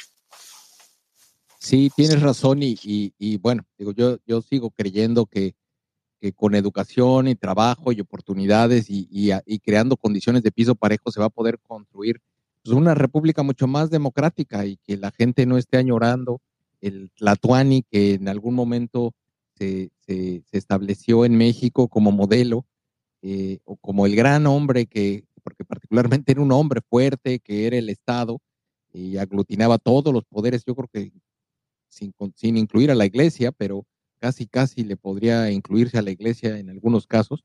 Eh, eh, hay gente que piensa así, ¿no? Y que bueno, es una desgracia y creo que es una, es parte de lo que puede poner en riesgo la República. A, mí hablabas sobre el impacto que ha tenido este libro y que también tuvieron los libros anteriores.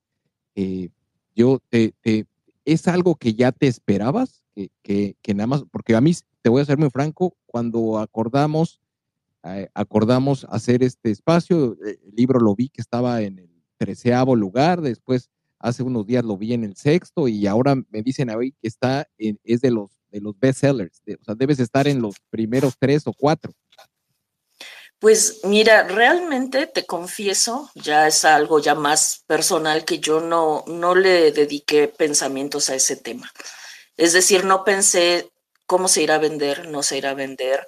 Eh, por supuesto que hay que tomarlo en cuenta, pero a la hora de hacer el libro no lo puse en ese lugar, porque a mí lo que me preocupaba es que fuera un libro eh, totalmente correcto desde el punto de vista periodístico.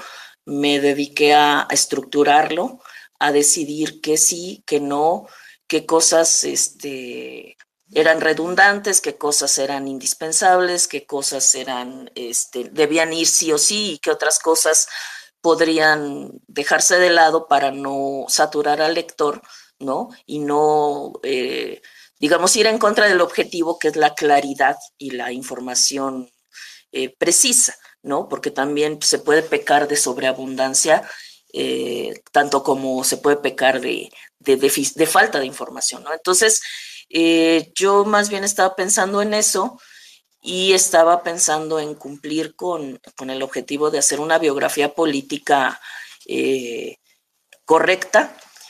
Y después sí, ya, ya cuando empecé a ver cómo crecía, me sorprendí. Eh, estoy contenta, eh, pero también estoy cautelosa en el sentido de que, pues, de, que el trabajo periodístico sigue, ¿no? O sea, el hecho de que un o el trabajo, o sea, que el trabajo que uno hace llegue a tener un buen éxito, eh, pues es una señal de, seguir trabajando y, trabajar aún mejor. Entonces yo lo siento como una responsabilidad, como una exigencia de, de, mejorar aún más, de, de, seguir adelante y pues nada más, ¿no? Y me da mucho gusto, por supuesto, eh, cuando uno se dedica a la escritura, pues en cierto momento llegas a querer que te lean mucho, eh, pero también lo que me interesa mucho es que la gente me diga, oye, sí, sí te entendí, entendí lo que querías decir, lograste decir, o, sea, que, que, yo haya logrado decir lo que quería decir y que la gente me entienda como que es mi mayor preocupación. Y hasta ahorita la, yo, estoy seguro estoy seguro que de verdad yo creo que tu libro va a dar, va a dar, te va a dar muchas sorpresas. Eh, creo que, creo que estás, estás construyendo algo que es muy importante, que sin duda, sin duda eh, hay que leer, que sin duda va a dejar mucho de qué hablar. Eh, y espero, de verdad espero, que sirva para abrir los ojos de muchos de los que están indecisos y que se encuentran en, ese, en, ese, en esa canasta de electoral, llamémosle así, para que se den cuenta y puedan, y puedan tomar una, una decisión, porque sí nos estamos jugando y, me gustaría saber tu opinión, Orquídea.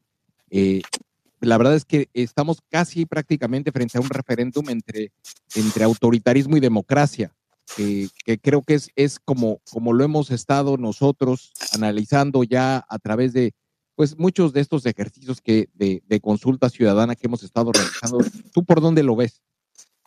Sí, coincido contigo. Creo que estamos frente a, la alternativa de democracia o dictadura. Democracia en el sentido de una alternancia libre, eh, no precisamente o no necesariamente estamos eligiendo entre una mala presidenta y una buena presidenta, no me voy a pronunciar al respecto, sino entre una elección de Estado que está dictada desde el poder y entre la alternativa de elegir con libertad a otro, otro candidato u otra candidata eh, que se presenta con, en ejercicio de sus plenos derechos políticos a ser votado para poder ocupar o no una, un puesto de elección popular. Eh, y nosotros, bueno, lo vimos que, que, que Xochitl Gálvez justamente llega a, se construye su figura, su candidatura, gracias al autoritarismo o, en parte gracias al autoritarismo de Andrés Manuel López Obrador, que, que con, tal de frenarla, eh, le cierra la puerta de Palacio Nacional y de ahí se genera pues la sorpresa, nosotros como periodistas vimos con agrado y con sorpresa pues esta, el fenómeno Xochitl, nos gustó ver que, que, había un aliento, un nuevo aliento opositor, de hecho le hicimos una revista al respecto, Xochitl y el nuevo aliento opositor se llamaba, eh, la en la portada, y de todas maneras pues eh, aquí la cuestión es que eh, aunque Claudia ganara, ¿no? Que no es mi deseo, por supuesto. Eh, lo, que, lo que valdría la pena o lo que tiene que valer es que si gane quien gane, sea mediante elecciones libres. Y aunque eh, a López Obrador no ha triunfado en, en dominar al INE, en desmantelarlo, en tomarlo bajo su, en ponerlo en el puño, la verdad es que el voto está siendo coaccionado de mil maneras. Eh, hay muchas maneras eh, para coaccionar al voto y el, López Obrador las está empleando todas, acarreo, pago de, asistencia a mítines, eh, condicionamiento de apoyos sociales, la propaganda fuera de tiempos electorales, las piezas creando una narrativa para, para presentar a Claudia Sheinbaum como lo que no es, por supuesto la persecución política y judicial en contra de Xochitl Gálvez, etcétera, etcétera. Entonces, eh, sí, eh, estamos ante el regreso de la elección de Estado. La elección de Estado en el libro eh, señalo que es cuando el Estado decide quién va a competir, quién va a ganar y lo hace ganar a fuerzas, usando todo el poder sin tomar en cuenta pues la gran pluralidad de pareceres en la ciudadanía. Sí considero que estamos ante una alternativa entre democracia y dictadura, eh, puesto de manera muy, digamos, muy, muy reducida, se puede decir así, pero por supuesto hay muchas, muchas otras consideraciones que, que dan espacio a que nosotros con un ejercicio periodístico podamos decirle a la gente, pues ahí está, razona tu voto, no, no, no te creas la propaganda, no te dejes asustar por las amenazas de, del poder, pero sí confieso que es una labor difícil, ¿no? Es una labor difícil la que hacemos los periodistas a contra, los periodistas críticos a contracorriente del poder que tiene todo, todo a su favor. Ya, pues, pues muy bien. A mí me gustaría, si he visto que hay muchos comentarios en, el, en la parte inferior derecha, están poniendo muchos comentarios. Si alguien quiere subir a, hacer un comentario, pregunta, eh, tenemos invitadazos de lujo y la verdad es que el tema está muy interesante y da para mucho, de verdad da para mucho. A mí me gustaría, eh, los invitamos a que si el que quiera hacer alguna pregunta o comentario, eh, pues bueno, que solicite el micrófono y aquí estaremos. Fernando, tú en, el contexto de, autoritarismo y, democracia, ¿tú dónde ves la lectura? ¿Cuál, es tu análisis?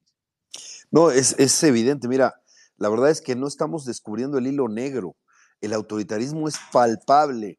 El presidente está proponiendo en, sus iniciativas en donde quiere, quiere controlar a partir de, elecciones de Estado y el partido oficial eh, quiere controlar a la Corte, someterla, tenerlas, eh, tenerlas controladas eh, por la fuerza política mayoritaria, que además, insisto, en, elegidas en elecciones de Estado, y lo mismo con el Instituto Nacional Electoral, que ya no se llamaría así siquiera, es, la desaparición del INE para establecer un órgano controlado desde el gobierno para organizar las elecciones, que es pues algo muy parecido a lo que existía eh, en, el, en, el, siglo pasado, ¿no? En la época de, de Bartlett. Y eh, además la destrucción de los órganos autónomos no quiere contrapesos y estas declaraciones de que está por encima de la ley, de que su autoridad moral, el cómo, cómo usaba a, a Saldívar para que este, para presionar a jueces y magistrados, etcétera. Me parece que el autoritarismo es, bueno, y, y, qué les digo de lo que hace con la prensa, ¿no? Acosa a los periodistas de manera abierta. Muchísimas organizaciones, las más prestigiadas de periodistas en el mundo, le han pedido que deje de estigmatizar periodistas y no lo hace, a pesar de que, como dijo bien Orquídea, este es un país donde, eh, donde matan a los periodistas y que los exhiba de esa manera o los ataque de esa manera, pues los pone vulnerables, los hace más vulnerables, los expone, ¿no? Y bueno, lo que hizo con la periodista del New York Times, y luego dice, sabiendo que no cometió un error y que lo volvería a hacer de esa manera, y sigue atacando a los medios, sigue atacando a los periodistas. Es, un, es evidentemente el mayor peligro hoy para la, para la libertad de expresión. Es más, déjame decirte que es el delincuente electoral más grande del país. Lleva ya con la de ayer 35 resoluciones donde lo sanciona el Tribunal Electoral. ¿Y qué pasa al día siguiente? Lo vuelve a hacer, ¿no? Y lo va a volver y lo va a seguir haciendo a pesar de que nadie ha violado tanto la ley electoral de manera tan sistemática, cínica y dolosa como él. ¿no? No solo cree que está por encima de, la, de la, ley de, datos personales, también de la legislación electoral, y con cinismo dice además que va, que, va a hacer una gira con todo el país en época de elecciones. Pues es obvio que va a operar, es más, llega y dice que no va a ir, a, que muy posiblemente no irá a la reunión trilateral con Canadá y Estados Unidos, porque están las elecciones aquí. Pues es que él es el cuarto de guerra de Claudia. ¿no? De Sheinbaum. Él es el, cuarto de guerra de ahí, es el que toma las decisiones, es el que está ahí, el que, quiero, el que quiere ver cómo opera su ejército. Tiene 20 tiene mil servidores de la nación a su servicio que coaccionan el voto, que lo hacen, que incluso vean cómo el Partido Verde puso en sus spots que eran los programas de López Obrador cuando son los, programas que pagamos todos los mexicanos con nuestros impuestos y tuvo que haber una mayoría calificada para que estuviera en la Constitución. Eh, y, la verdad es que eh, hay una coacción, por eso es muy buena la, iniciativa que ha llevado ahí a Costa Naranjo al INE para que se prohíban los celulares en las mamparas, que haya, que haya voto pero no foto, porque les piden la foto del voto como, como prueba para mantener sus programas sociales, lo que es este verdaderamente eh, eh, un, gran atraso. Y sí, y, como digo, no estamos eh, alucinando nada, está ahí. Ricardo Anaya, que fue el, el, competidor de él, tuvo que irse al extranjero porque lo están persiguiendo por, una, por un caso en donde la fiscalía determinó que todo el dinero de Oderbrecht lo tiene Lozoya en su cuenta y sin embargo lo tienen fuera por esa acusación, ¿no? Y, es absurdo, claro, no le levantan orden de aprehensión porque en ese momento tendrían que eh, mostrar que tienen, ¿no? Lo que lo querían era tenerlo fuera del, fuera del país. El presidente confesó en, su mañanera que, eh, que, eh, que la UIF investigó a cabeza de vaca con documentos falsos, con falsificaciones. Lo dijo este, a, la de Mónaco. ¿Por qué? Porque ya, estaba, ya lo habían demostrado en un, en un tribunal. Pero eso de usar al SAT, a la UIF, a la Fiscalía. Bueno, eh, hoy, y, siento mucho, le tengo mucho cariño a la familia de, de, Laura, de, Laura Morano y falleció, eh, pues por un tema personal, persiguió y metió a, su hija Alejandra Cuevas a la cárcel 17 meses eh, por un delito que ni siquiera existía en el Código Penal, ¿no? Así se las, así se las gastan. Claro que usan a, las fiscalías, lo que estamos viendo aquí en la Ciudad de México con la persecución a, Santiago Tabuada, donde la fiscal lo, espiaba, inventándole delitos como de delincuencia organizada y secuestro, etcétera, para, para que le dieran las, las eh, empresas telefónicas, le dieran su ubicación en tiempo real y le dieran eh, sus, eh, sus llamadas, etcétera, ¿no? Eh, es claro que, estamos viendo ese, ese autoritarismo regresar y por eso hay valentía. Yo reconozco la valentía de Orquídea de haber hecho este libro en, este momento. Eh, eh, yo les digo que, Claudia, que Sheinbaum, por lo que yo la conozco, no es alguien que olvide fácil. Es más, algunos de nosotros nos quiso denunciar penalmente por un spot que no le gustó en 2018 sobre el Repsamen y nos metió este, eh, a través del Instituto eh, eh, Electoral del Distrito Federal Investigaciones porque nos querían sancionar, incluso llevarlo a la vía penal después de la elección por, ah, por un, un, video en donde salía también Emilio Álvarez y Casa, Laura Ballesteros, etcétera, nos, nos iban a, este, nos estaban persiguiendo judicialmente por eso, ¿no? Y pues tiene la mecha corta, la verdad, ¿no? No es este, la tolerancia no es su fuerte, ¿no? Para quienes, quienes la conocen lo saben. Y simplemente decir que, eh, para agregar que hay valentía en esto, yo reconozco la valentía de Orquídea, también la valentía de la revista, etcétera, de Marco Levario, que, fue el que me, hizo la, invitación a, participar. De, aquí está, eh, aquí veo que también está Alejandra y otros de, la revista, etcétera, que están aventándose un, un, tiro importante porque saben que este régimen no olvida y que este régimen es revanchista y es vengativo. Pero, como se lo leía Enrique Krause y ahora está de moda, al tirano se le enfrenta y qué bueno que se le enfrente con buen periodismo. Totalmente de acuerdo y, pues bueno, admiración y respeto eh, a todos en etcétera, a ti, Orquídea en particular. Veo que ya subió Luis y está aquí con su manita parada. Adelante. Muchas gracias, muy buenas noches a todos. Eh, quiero retomar, obviamente, todo, todo el respeto y la admiración para Orquídea y para todo aquel periodista, para todo aquel ciudadano que levanta la mano y que no se queda callado y que está defendiendo nuestra democracia. Toda mi admiración y respeto quiero tomar el tema de Fernando. Querido Fer, está muy cabrón lo que acabas de decir del tema de, del viejo, del narco presidente. Y todavía hoy, ayer en la mañana en, la, en, su, en su marranera, avienta el tema de que no va a la cumbre porque no lo han defendido los presidentes de Estados Unidos y Canadá por el hashtag de narcopresidente, que ellos tienen la tecnología para averiguar de dónde salió porque él no sabe perdón la palabra, con esos huevos. Háganme el favor. Se aventó esa puntadita el angelito. Eso está de verdad muy, muy preocupante. Y quiero de ahí tomar lo siguiente. Es una realidad que el Señor va a andar en campaña y no solamente él. Eh, la ley es muy clara, la ley electoral es muy clara. Ningún servidor público, ningún eh, político electo puede andar en, campañas de, proselitistas de cualquier este, aspirante a una candidatura, llámese presidencia municipal, llámese este, gobernatura, diputado local o federal o senador. Dicho de la siguiente manera, si ustedes en un evento de Morena ven que hay un servidor público de su estado que a lo mejor nosotros en, lo nacional no lo tenemos mapeado, ubicado y que está levantándole la mano a un candidato, si ven ustedes un automóvil de este utilitario del gobierno estatal acarreando gente o estando estacionado allá afuera, eso es un delito. Eso que les estoy diciendo es un delito. Y nosotros tenemos todas las posibilidades con nuestro celular tomar un video, tomar una foto y denunciarlo.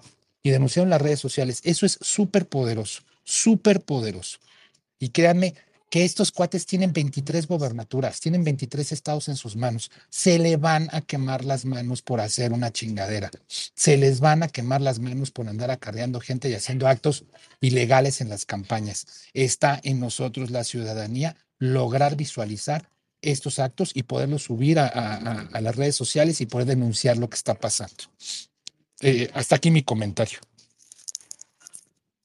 No, pues tienes toda la razón. Y, sí, este es momento de los ciudadanos y tenemos que participar, involucrarnos y sí, denunciar todo aquello que, sea ilegal.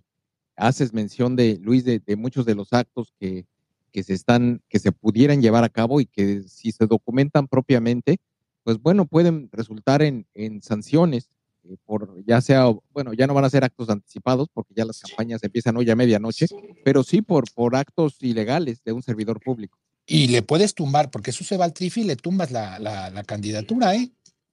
Nada más para cerrar. para, cerrar, Luis, ¿cómo, ¿cómo haces la denuncia? ¿Cómo haces la denuncia? Esto es muy sencillo, ¿ok? Son dos pasos muy claros. Uno, ustedes documentan, documentan con un video, documentan con fotografías, lo suben a las redes sociales y en el portal del INE hay un espacio para denuncias.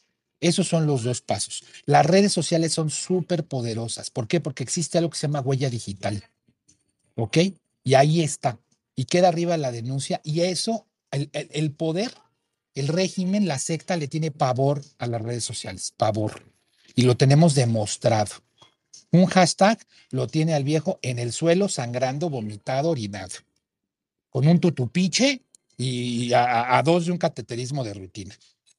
Entonces, eso es muy poderoso. Entonces, son dos pasos, repito, denunciarlo en sus redes sociales y, dos, irse a la página del INE en el espacio de denuncias, ahí ustedes suben la denuncia. No se preocupen, la denuncia puede ser anónima, adelante. No lo quieren hacer de su cuenta, lo quieren hacer de otra cuenta, lo pueden hacer de otra cuenta, no pasa nada. Aquí lo importante es generar la denuncia. A ver, este es un gran momento, es el momento de la ciudadanía. A pesar de los partidos, a pesar de los políticos, a pesar de quien sea, nosotros vamos a ganar. Somos la piedra que va a, mover todo esto. Es, es ese peso en la balanza que lo vamos a hacer cambiar. No lo va a hacer nadie más más que ustedes y nosotros.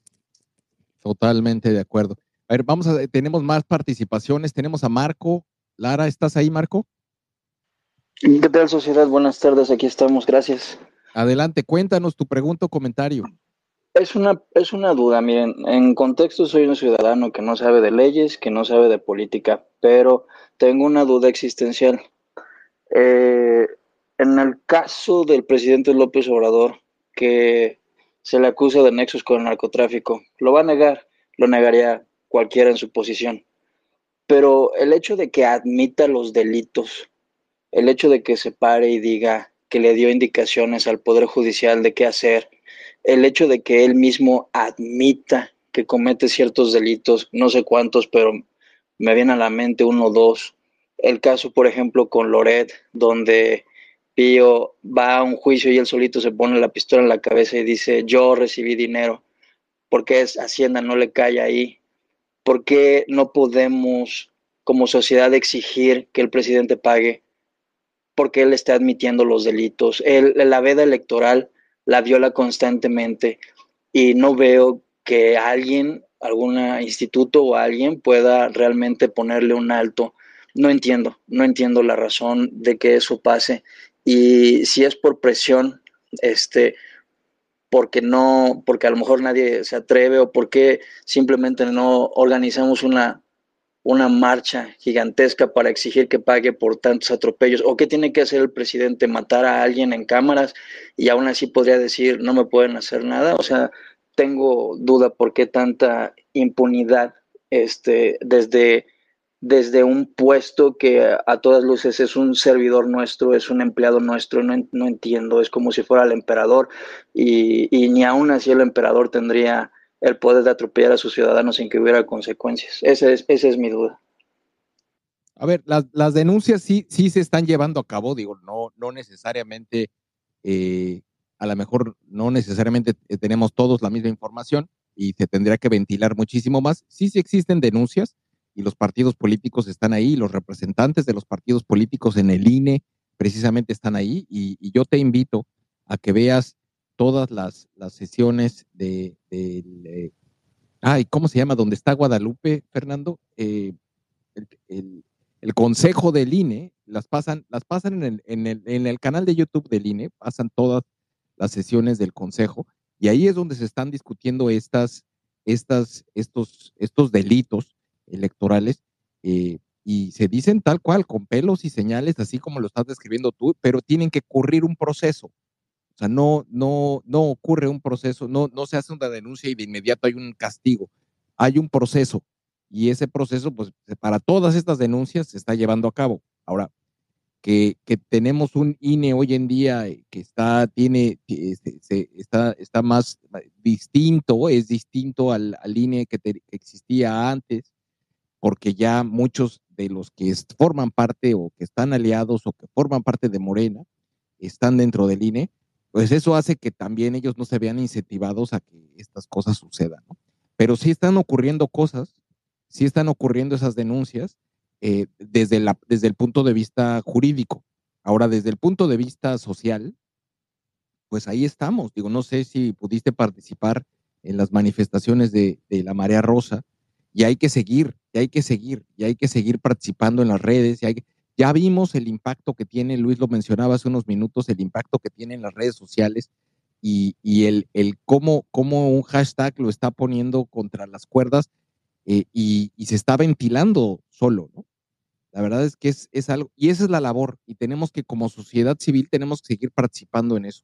Muchas gracias, eh, Marco. Esa es la respuesta que te diría yo eh, de, de, de cosas que sé que tampoco soy abogado, tampoco soy político, pero, pero, de, pero de, estar metido en estos ajos, se va, va uno aprendiendo y, va viendo que van ocurriendo cosas, no necesariamente con la velocidad ni tampoco en el sentido que uno quisiera, pero es porque siguen un procedimiento.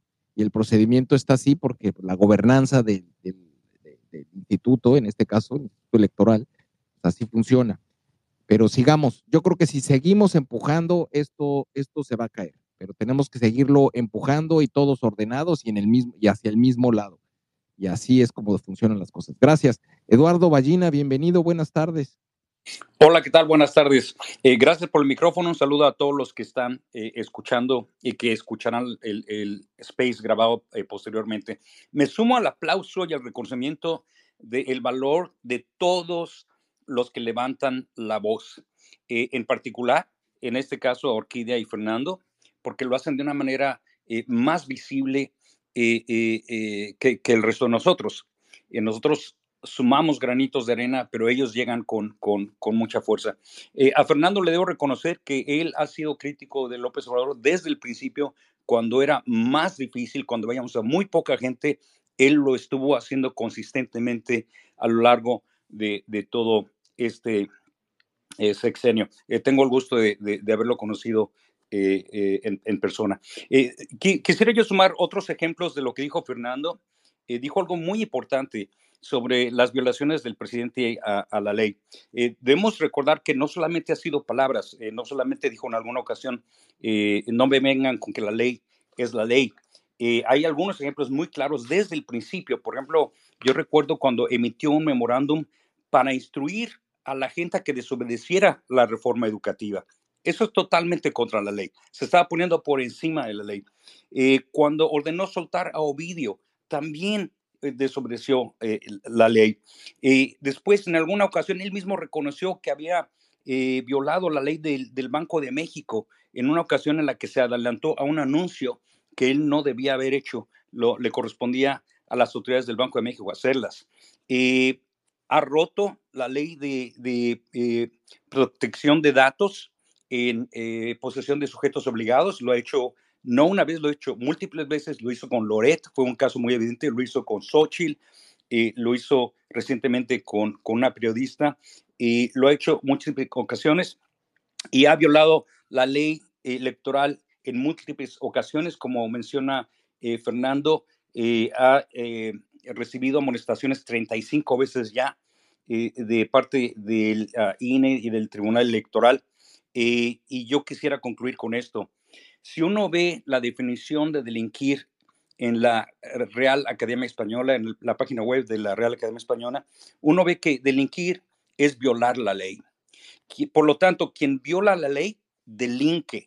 Y quien delinque, y sobre todo lo hace repetidamente, porque uno puede violar la ley accidentalmente, pero quien delinque como él en una forma intencional, premeditada, recurrente, con dolo y con malas intenciones, es un delincuente. Quien delinque es un delincuente. Quien viola la ley delinque, quien delinque es delincuente y el presidente ha estado violando la ley repetidamente en nuestras caras en forma visible, incluso reconociéndolo. Eh, un abrazo para todos los que levantan la voz y, eh, felicitaciones por este libro. Lo adquiriré eh, en cuanto me sea posible. saludos a todos. Gracias, Eduardo. No sé si quieras comentar, Orquídea. Fernando, adelante. Pues, pues muchas gracias por, por sus comentarios. al Marco eh, perdón, sí fue Marco el que preguntaba de por qué eh, AMLO goza de tal impunidad. Bueno, a mi modo de ver, es justamente, pero es, es sencillo de entender, eh, es porque ha construido un, un sistema que lo protege y porque hay mucha gente que tiene mucho que ganar si Andrés Manuel López Obrador sigue enquistado en el poder. O, ya no se escucha a nadie? No, sí se escucha, Luis. Ah, sí, eh, hay mucha gente que tiene mucho que ganar si AMLO sigue en el poder y por supuesto hay mucha gente que tiene mucho que ganar si Claudia llega a la presidencia. Entonces no son ellos solos, es toda una un conjunto de personas que están luchando por seguir, o sea, primero por llegar y ahora por continuar para seguirse beneficiando de, el presupuesto público, de impunidad, de negocios, etcétera. Es decir, todo lo que López Obrador denunció como opositor, ahora lo están haciendo ellos, eh, sin ningún, sin ninguna consideración. Es decir, este, los hijos de AMLO ya son los juniors que fueron los hijos de Fox en su momento, eh, etcétera. No hay sorpresas. Eh, y lo que sí, pues es una digamos, como una reedición de algo que pensábamos que se había ido, fue la, es la conformación del partido único, ¿no? El, un nuevo PRI, como le llaman, eh, el primor, como lo apodan en redes sociales. Entonces, era tan, tan difícil como fue en su momento fracturar la impunidad del PRI, lo está haciendo fracturar la impunidad de Morena, justamente porque hay muchos interesados en, en que las cosas sigan como están. Es correcto, es correcto, es una canasta de intereses. A ver, está eh, Gabriela Bonilla, adelante. Muchas gracias, Gabriel. Pues este, Orquídea y Fernando, toda mi admiración y respeto. Fer, soy tu fan, no me pierdo tus videos.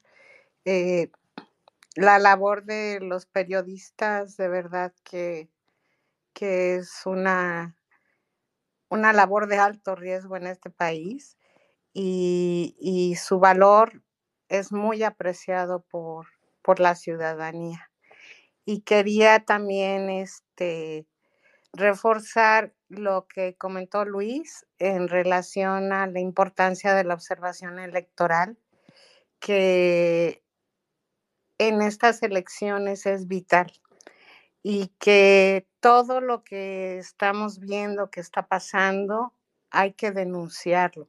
Este Luis les compartió la liga del INE para hacer denuncias y estas denuncias no tienes que ser observador electoral, las puedes hacer como ciudadano. Entonces, por favor, ahorita está circulando por todo las redes sociales sobre un escrito de una maestra que le están obligando a ir al Zócalo para el primero de marzo.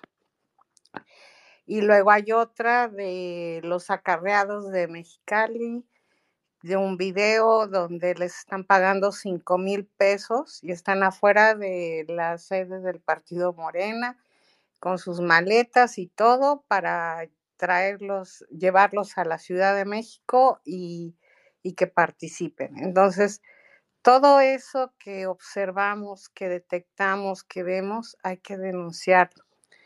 Y para quienes tengan interés en convertirse en observadores electorales acreditados por el INE, eh, tenemos este grupo que se llama Bar Electoral, que lidera Jesús Horacio Vélez, y, yo soy delegada en, el estado de Jalisco de este grupo, y es un grupo ciudadano donde estamos eh, haciendo talleres sobre todo lo que se tiene que hacer para ser un observador electoral.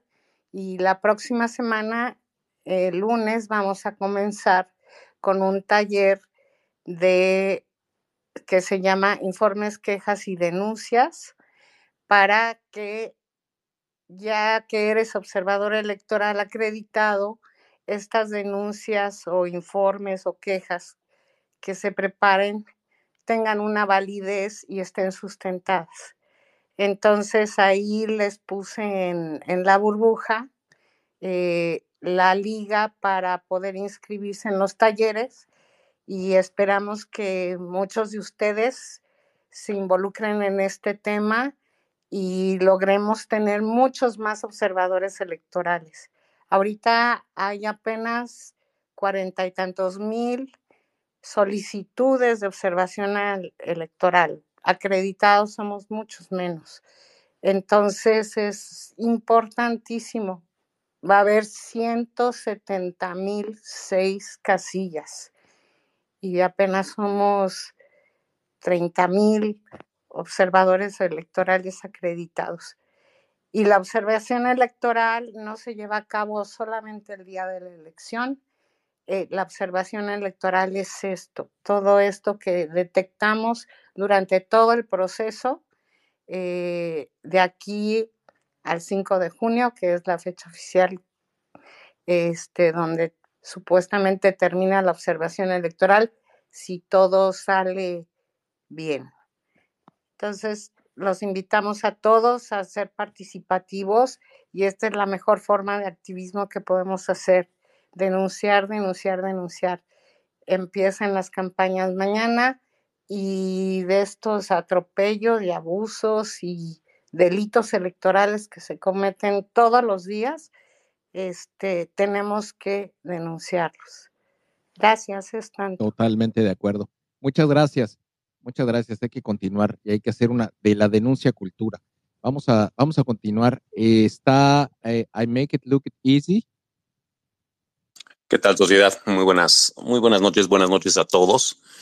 Eh, trataré de ser muy breve. En realidad, nada más será, eh, primero, antes que nada, felicitar a, Orquídea y a Fernando, eh, desearles el mejor de los éxitos con, su, con, con este libro, decirles que, que van a tener el mejor de los éxitos, grandes ventas, al menos, al menos ya tienen una por aquí garantizada, pero sí espero que, me lo puedan autografiar en cuanto lo pueda yo comprar. Eh, segundo, sí, digo, mejor lo dijo Gabriela, eh, tratemos de, de volcarnos y hacernos eh, eh, observadores electorales, eh, si somos, si nos tocó ser funcionarios de casilla, recibir la notificación, ir a los cursos, comprometernos y asistir como funcionarios de casilla, porque el fraude que se viene va, va, a estar, va a estar muy feo. O vamos, podemos evitar el, fraude si si hay mucha participación por parte de nosotros en, en, todo este tipo de procesos.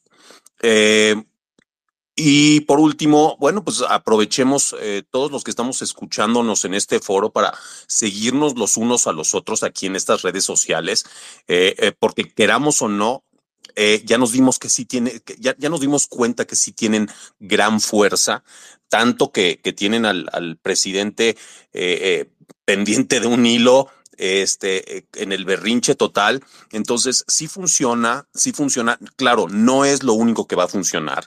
Tenemos que tener también en cuenta eso, tenerlo bien grabado. No es lo único que va a funcionar. Tenemos que ser constantes, tenemos que salir a la calle, convencer a gente, no agarrarlos a golpes y convencerlos a patadas, sino con cordialidad, creo que se puede convencer a muchísima gente, convencer a gente no solo de que vayan a votar, que es muy importante, sino que, que, darles las opciones o, de ponerles de, la, de manera más clara cómo está el panorama de votación. Y obviamente fortalecernos en las en las redes sociales los unos a los otros. Así es que ahorita aprovechen todos, aquí tienen la lista, empiecen a seguirnos.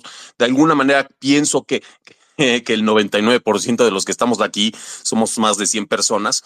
Este, al menos todos tenemos los mismos ideales y si no, muy parecidos. Pero en fin, esa era toda mi participación. Felicidades de nuevo, Fernando. Felicidades de nuevo, Orquídea. Eh, fabuloso libro, lo compraré a la brevedad. Gracias, sociedad. Eh, eh, fue un gusto saludarte como siempre, como hace muchos años no nos saludábamos. Es correcto, es correcto. Gracias por estar de regreso. No sé si quieren hacer algún comentario. Seguimos adelante. solo para agradecer las palabras de Eduardo, de, Gabriela, de, nuestro compañero. La verdad es que nos alientan y, bueno, hay que seguir para, hay que seguir adelante. Por supuesto, viene, vienen tres meses muy intensos y el día de que es el que es el que, va a ser el, primer domingo de junio. Ahí tenemos que estar, eh, me parece que es 2 de junio, ahí vamos a tener que dar la gran, la gran batalla ciudadana, así como eh, eh, hay cosas, por supuesto, que nos deben de preocupar, como la encuesta que, comentó Orquídea, en donde se habla del, poco apego a los valores democráticos de amplios sectores. También eh, hay cosas que nos, nos tienen que dar esperanza, como es la respuesta ciudadana del domingo 18 de febrero, que fue extraordinaria, la verdad, extraordinaria, y se ve que hay una sociedad dispuesta a luchar por la democracia y las libertades conquistadas, y eso creo que es importante porque mientras desde el poder nos quieren decir que la elección ya está decidida, con encuestas inverosímiles, infladas, con encuestas convertidas como instrumento de propaganda y quieren decir, este arroz ya se coció, la ciudadanía salió, colmó, este, eh, eh, llenó las calles, este, colmó las plazas para decir, no, presidente, usted no va a decir quién lo va a suceder, tampoco la propaganda o los medios de comunicación, quien lo va a decidir son los ciudadanos. Y esos ciudadanos eh, reivindicaron su derecho a decidir sobre el rumbo del país y eso es, esta, eso es esperanzador. Entonces, vienen tres meses muy intensos y sí, hay que participar de todas las maneras. Los que les toque ser funcionarios, cuidar que el voto sea respetado. Quienes sean observadores, también muy importante.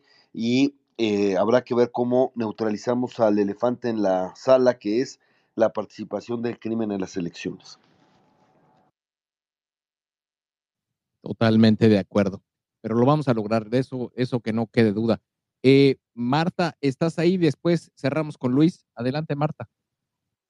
Muchas gracias, Gabriel. Buenas tardes a todos. Miren, yo les quería, vamos a ganar para empezar. Eso estoy completamente convencida. Les quería comentar acerca de las redes sociales. Estamos siendo vigilados. Yo abrí un TikTok y llegué a tener hasta 298 mil vistas en un solo TikTok y me dediqué todo el tiempo que podía estoy encerrada desde que empezó la pandemia por mi hijo enfermo, me dediqué a subir todo lo que encontraba yo de denuncias contra, ya saben, no, a mí no me gusta ni siquiera mencionarlo.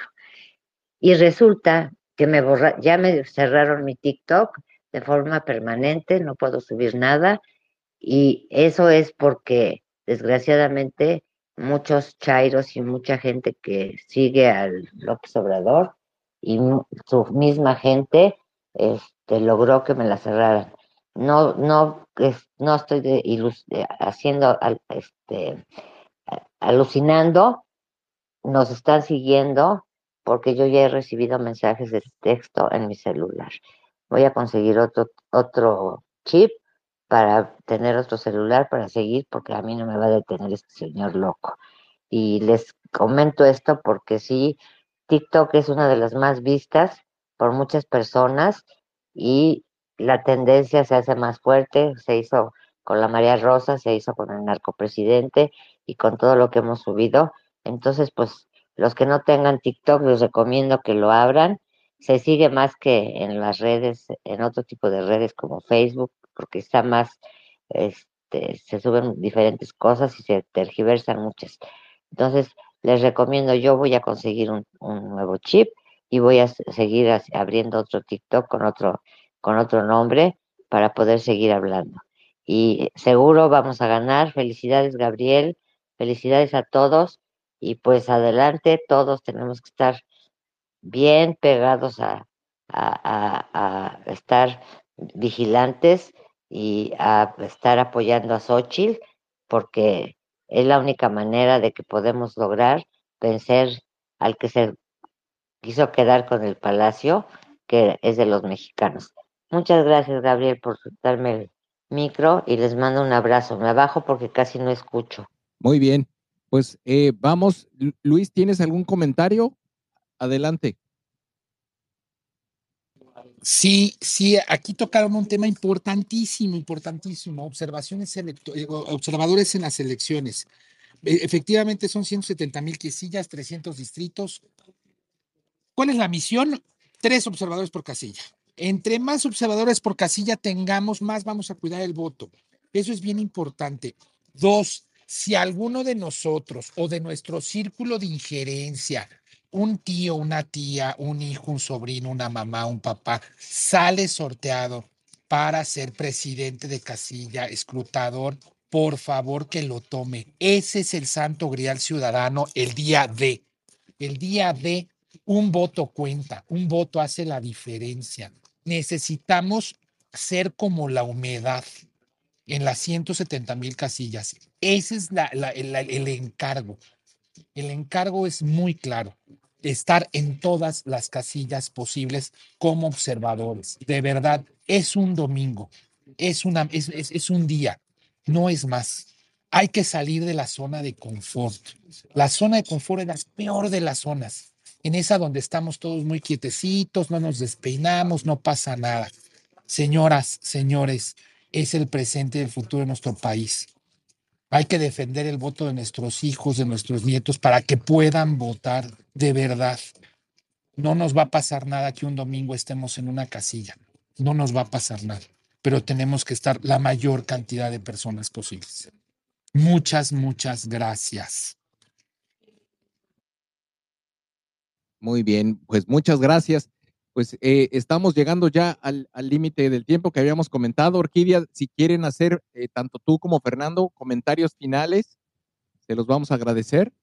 Y obviamente invitando, les hemos puesto la liga aquí arriba para que adquieran el libro de Orquídea. Eh, es, es, un documento, les decíamos ya, es, es de los más vendidos en Amazon. Y pues bueno, te escuchamos. Adelante nuevamente felicidades por el material. Muchas, muchas gracias. Pues eh, solo agradecer a todos los presentes sus buenos comentarios, sus buenas palabras, sus felicitaciones.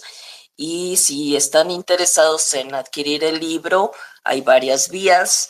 Eh, la liga de Amazon que ustedes colocaron aquí arriba es una, pero también nos pueden escribir al WhatsApp 5520 181604 que es para venta directa con nosotros. Amazon, pues es la plataforma que sería intermediadora para el libro en físico o bien la versión Kindle si ustedes leen en versión electrónica. También pueden encontrarlo en Google Libros en versión electrónica, en Mercado Libre en versión física o los que puedan y quieran pasarse por las oficinas, etcétera, también ahí los atienden Estamos en Petén 94 Colonia Narvarte. Entonces ahí los atiende mi compañero, ay, perdón, mi compañero Lucio, que es quien está a cargo de eso o y de la distribución. Y si viven en fuera de la Ciudad de México, pues ya por, por correos de México le llega. Entonces no, no vamos a estar en librerías. Eh, no, no es un arreglo conveniente para la editorial llegar a librerías, entonces por eso es que eh, estamos vendiendo por, por estas plataformas. Entonces, bueno, pues ojalá que, que cuando lean el libro sean tan gentiles de comentarme su parecer. Me interesa mucho, pues, cómo, cómo vive en el libro. Eso es muy, muy importante eh, si se cumplió el cometido de comunicar con claridad lo que se escribió. Y por supuesto, eh, les recomiendo de manera fervorosa el prólogo de Fernando, que es una maravilla, de verdad. Y sería todo de mi parte. Gracias. Gracias, gracias, Orquídea. Querido Fer, ¿algún comentario de cierre? Gracias. No, gracias, eh, gracias primero a Orquídea. La verdad es que es un honor haber escrito el, prólogo de su libro, que es valiente, meticuloso, riguroso, periodístico y muy oportuno. Agradecer otra vez a la revista Etcétera, a Alejandro Escobar, a, a Marco Levario, que hicieron esto. Se necesita valentía para hacerlo y además valentía para hacerlo de esta manera, por fuera, digamos, del sistema de librerías y, y que esto sea muy espontáneo de la sociedad. Y, y, va, y la verdad es que vale la pena. Eh, eh, eh, es muy importante promover el voto informado, que la gente sepa entre quiénes está la disputa y cómo. Y la verdad es que el libro de Orquídea es una gran contribución al voto informado y pues espero que todos lo, que todos lo adquieran. La verdad es que es que vale la pena, van a tener una visión más integral, más completa del, del personaje, que es ni más ni menos que la candidata destapada del partido oficial, y, y, bueno, eh, además, gran parte de nuestros recursos están yendo para allá. Eh, hay, que hay que tener presión también sobre las autoridades electorales para que apliquen la ley. Ese asunto de cómo les bajan las, las, las multas a pesar de la comprobación de sus faltas y de, sus, de su dinero ilegal, etcétera, eso lejos de inhibir eh, la repetición de las faltas las, las aumenta. Pero bueno, simplemente agradecerles a todos y, y léalo. La verdad es que eh, un, placer conocer a, Orquídea a través de sus letras. Ya había leído algo de eh, en los farsantes de la, de la 4T, eh, que también vale la pena. Muy, muy interesantes perfiles que, que hacen ahí. Y, y, la verdad es que ahora se lució. Pues esperemos que tener, que lo puedan leer y tener sus opiniones, las buenas, las malas, las regulares. La crítica siempre será eh, será importante y, nosotros la valoramos, la entendemos y, e incluso esa nos va a ayudar para mejorar. Gracias. No, a los dos, de verdad, eh, querida eh, Orquídea y, y, querido Fernando, muchas gracias, gracias, de verdad, muchas gracias por compartir con nosotros. Yo ya también ya, ya pedí mi libro y les dejamos la liga aquí. hay muchos canales, Orquídea ya nos describía eh, si no tomaron nota, esto va a quedar grabado y va a estar en nuestro canal de YouTube, eh, va a estar también en nuestro podcast, en Spotify, eh, las diferentes plataformas donde estamos retransmitiendo este espacio. Y pues bueno, que llegue a la mayor cantidad de mexicanas y mexicanos para precisamente para construir eso que mencionaba Fernando, el voto informado. Es muy importante que la gente tenga información de calidad y, y en una elección tan, tan importante que puede definir los próximos 30 o 40 años eh, de este país. Yo no quiero nada más que mencionar que estaremos hoy por única ocasión, es la primera vez que lo hacemos, pero bueno, tampoco es que la tecnología tenga ya mucho tiempo, también esto lo estamos, estamos innovando, estamos haciendo, tratando de hacer las cosas diferente y hacer también eh, una inicio de campaña electoral en vivo vamos a estar, hemos titulado Desde Fresnillo para México, encendamos unidos la luz de la esperanza. Vamos a estar transmitiendo en vivo desde las 11.30 de la noche al, al, inicio de campaña que va a llevar a cabo ahí desde el minuto uno, Xochitl Galvez, en Fresnillo, Zacatecas. Uno de los, eh, ese es, es, es eh, el punto geográfico donde hay mayor violencia en el país. Desde el día uno tenemos una candidata ciudadana que está desde el lugar del epicentro, iniciando su el largo proceso que va a requerir de nosotros el proceso de campaña a la presidencia. Es un mensaje poderosísimo hay mucha gente que se está organizando ya para la medianoche encender una vela. Si lo pueden hacer, háganlo, suban su fotografía en, en esta red o en las redes sociales que utilicen. Eh, se está promoviendo y es, queremos que salga con el hashtag Xochitl es esperanza.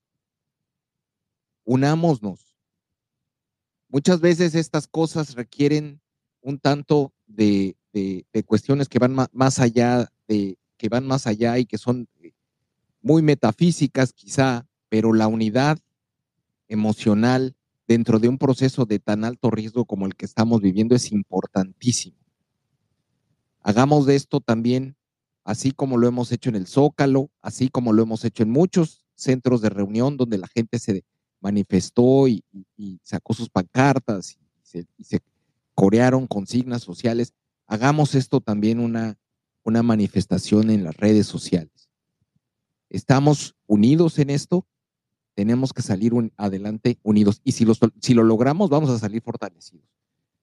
No tengo más que agradecerles, muchas gracias y como siempre lo hacemos, eh, al final de todos y cada uno de los espacios de Sociedad Civil México, dejamos un poquito de música para hacer eso que, mencionaba aquí una de los participantes que estuvo con nosotros, que decía, hay que seguirnos entre todos, aprovechemos este momento para seguir a, Marcol, para seguir a Mauricio Alonso, que está ahí, para seguir a Oscar, a Eduardo, a Fernando, a Orquídea, a Gabriela, a Dan, a Lisi, a Elvira, a Alma, a Orly, a Ana Lilia, al Cabo, Araceli, y dejamos un poquito de música para poder seguirnos en nuestras redes sociales. Les mando un fuerte abrazo. Nos vemos 11:30 hora de la Ciudad de México. Estaremos encendiendo la luz de la esperanza desde Fresnillo para México. Que estén muy bien. Gracias.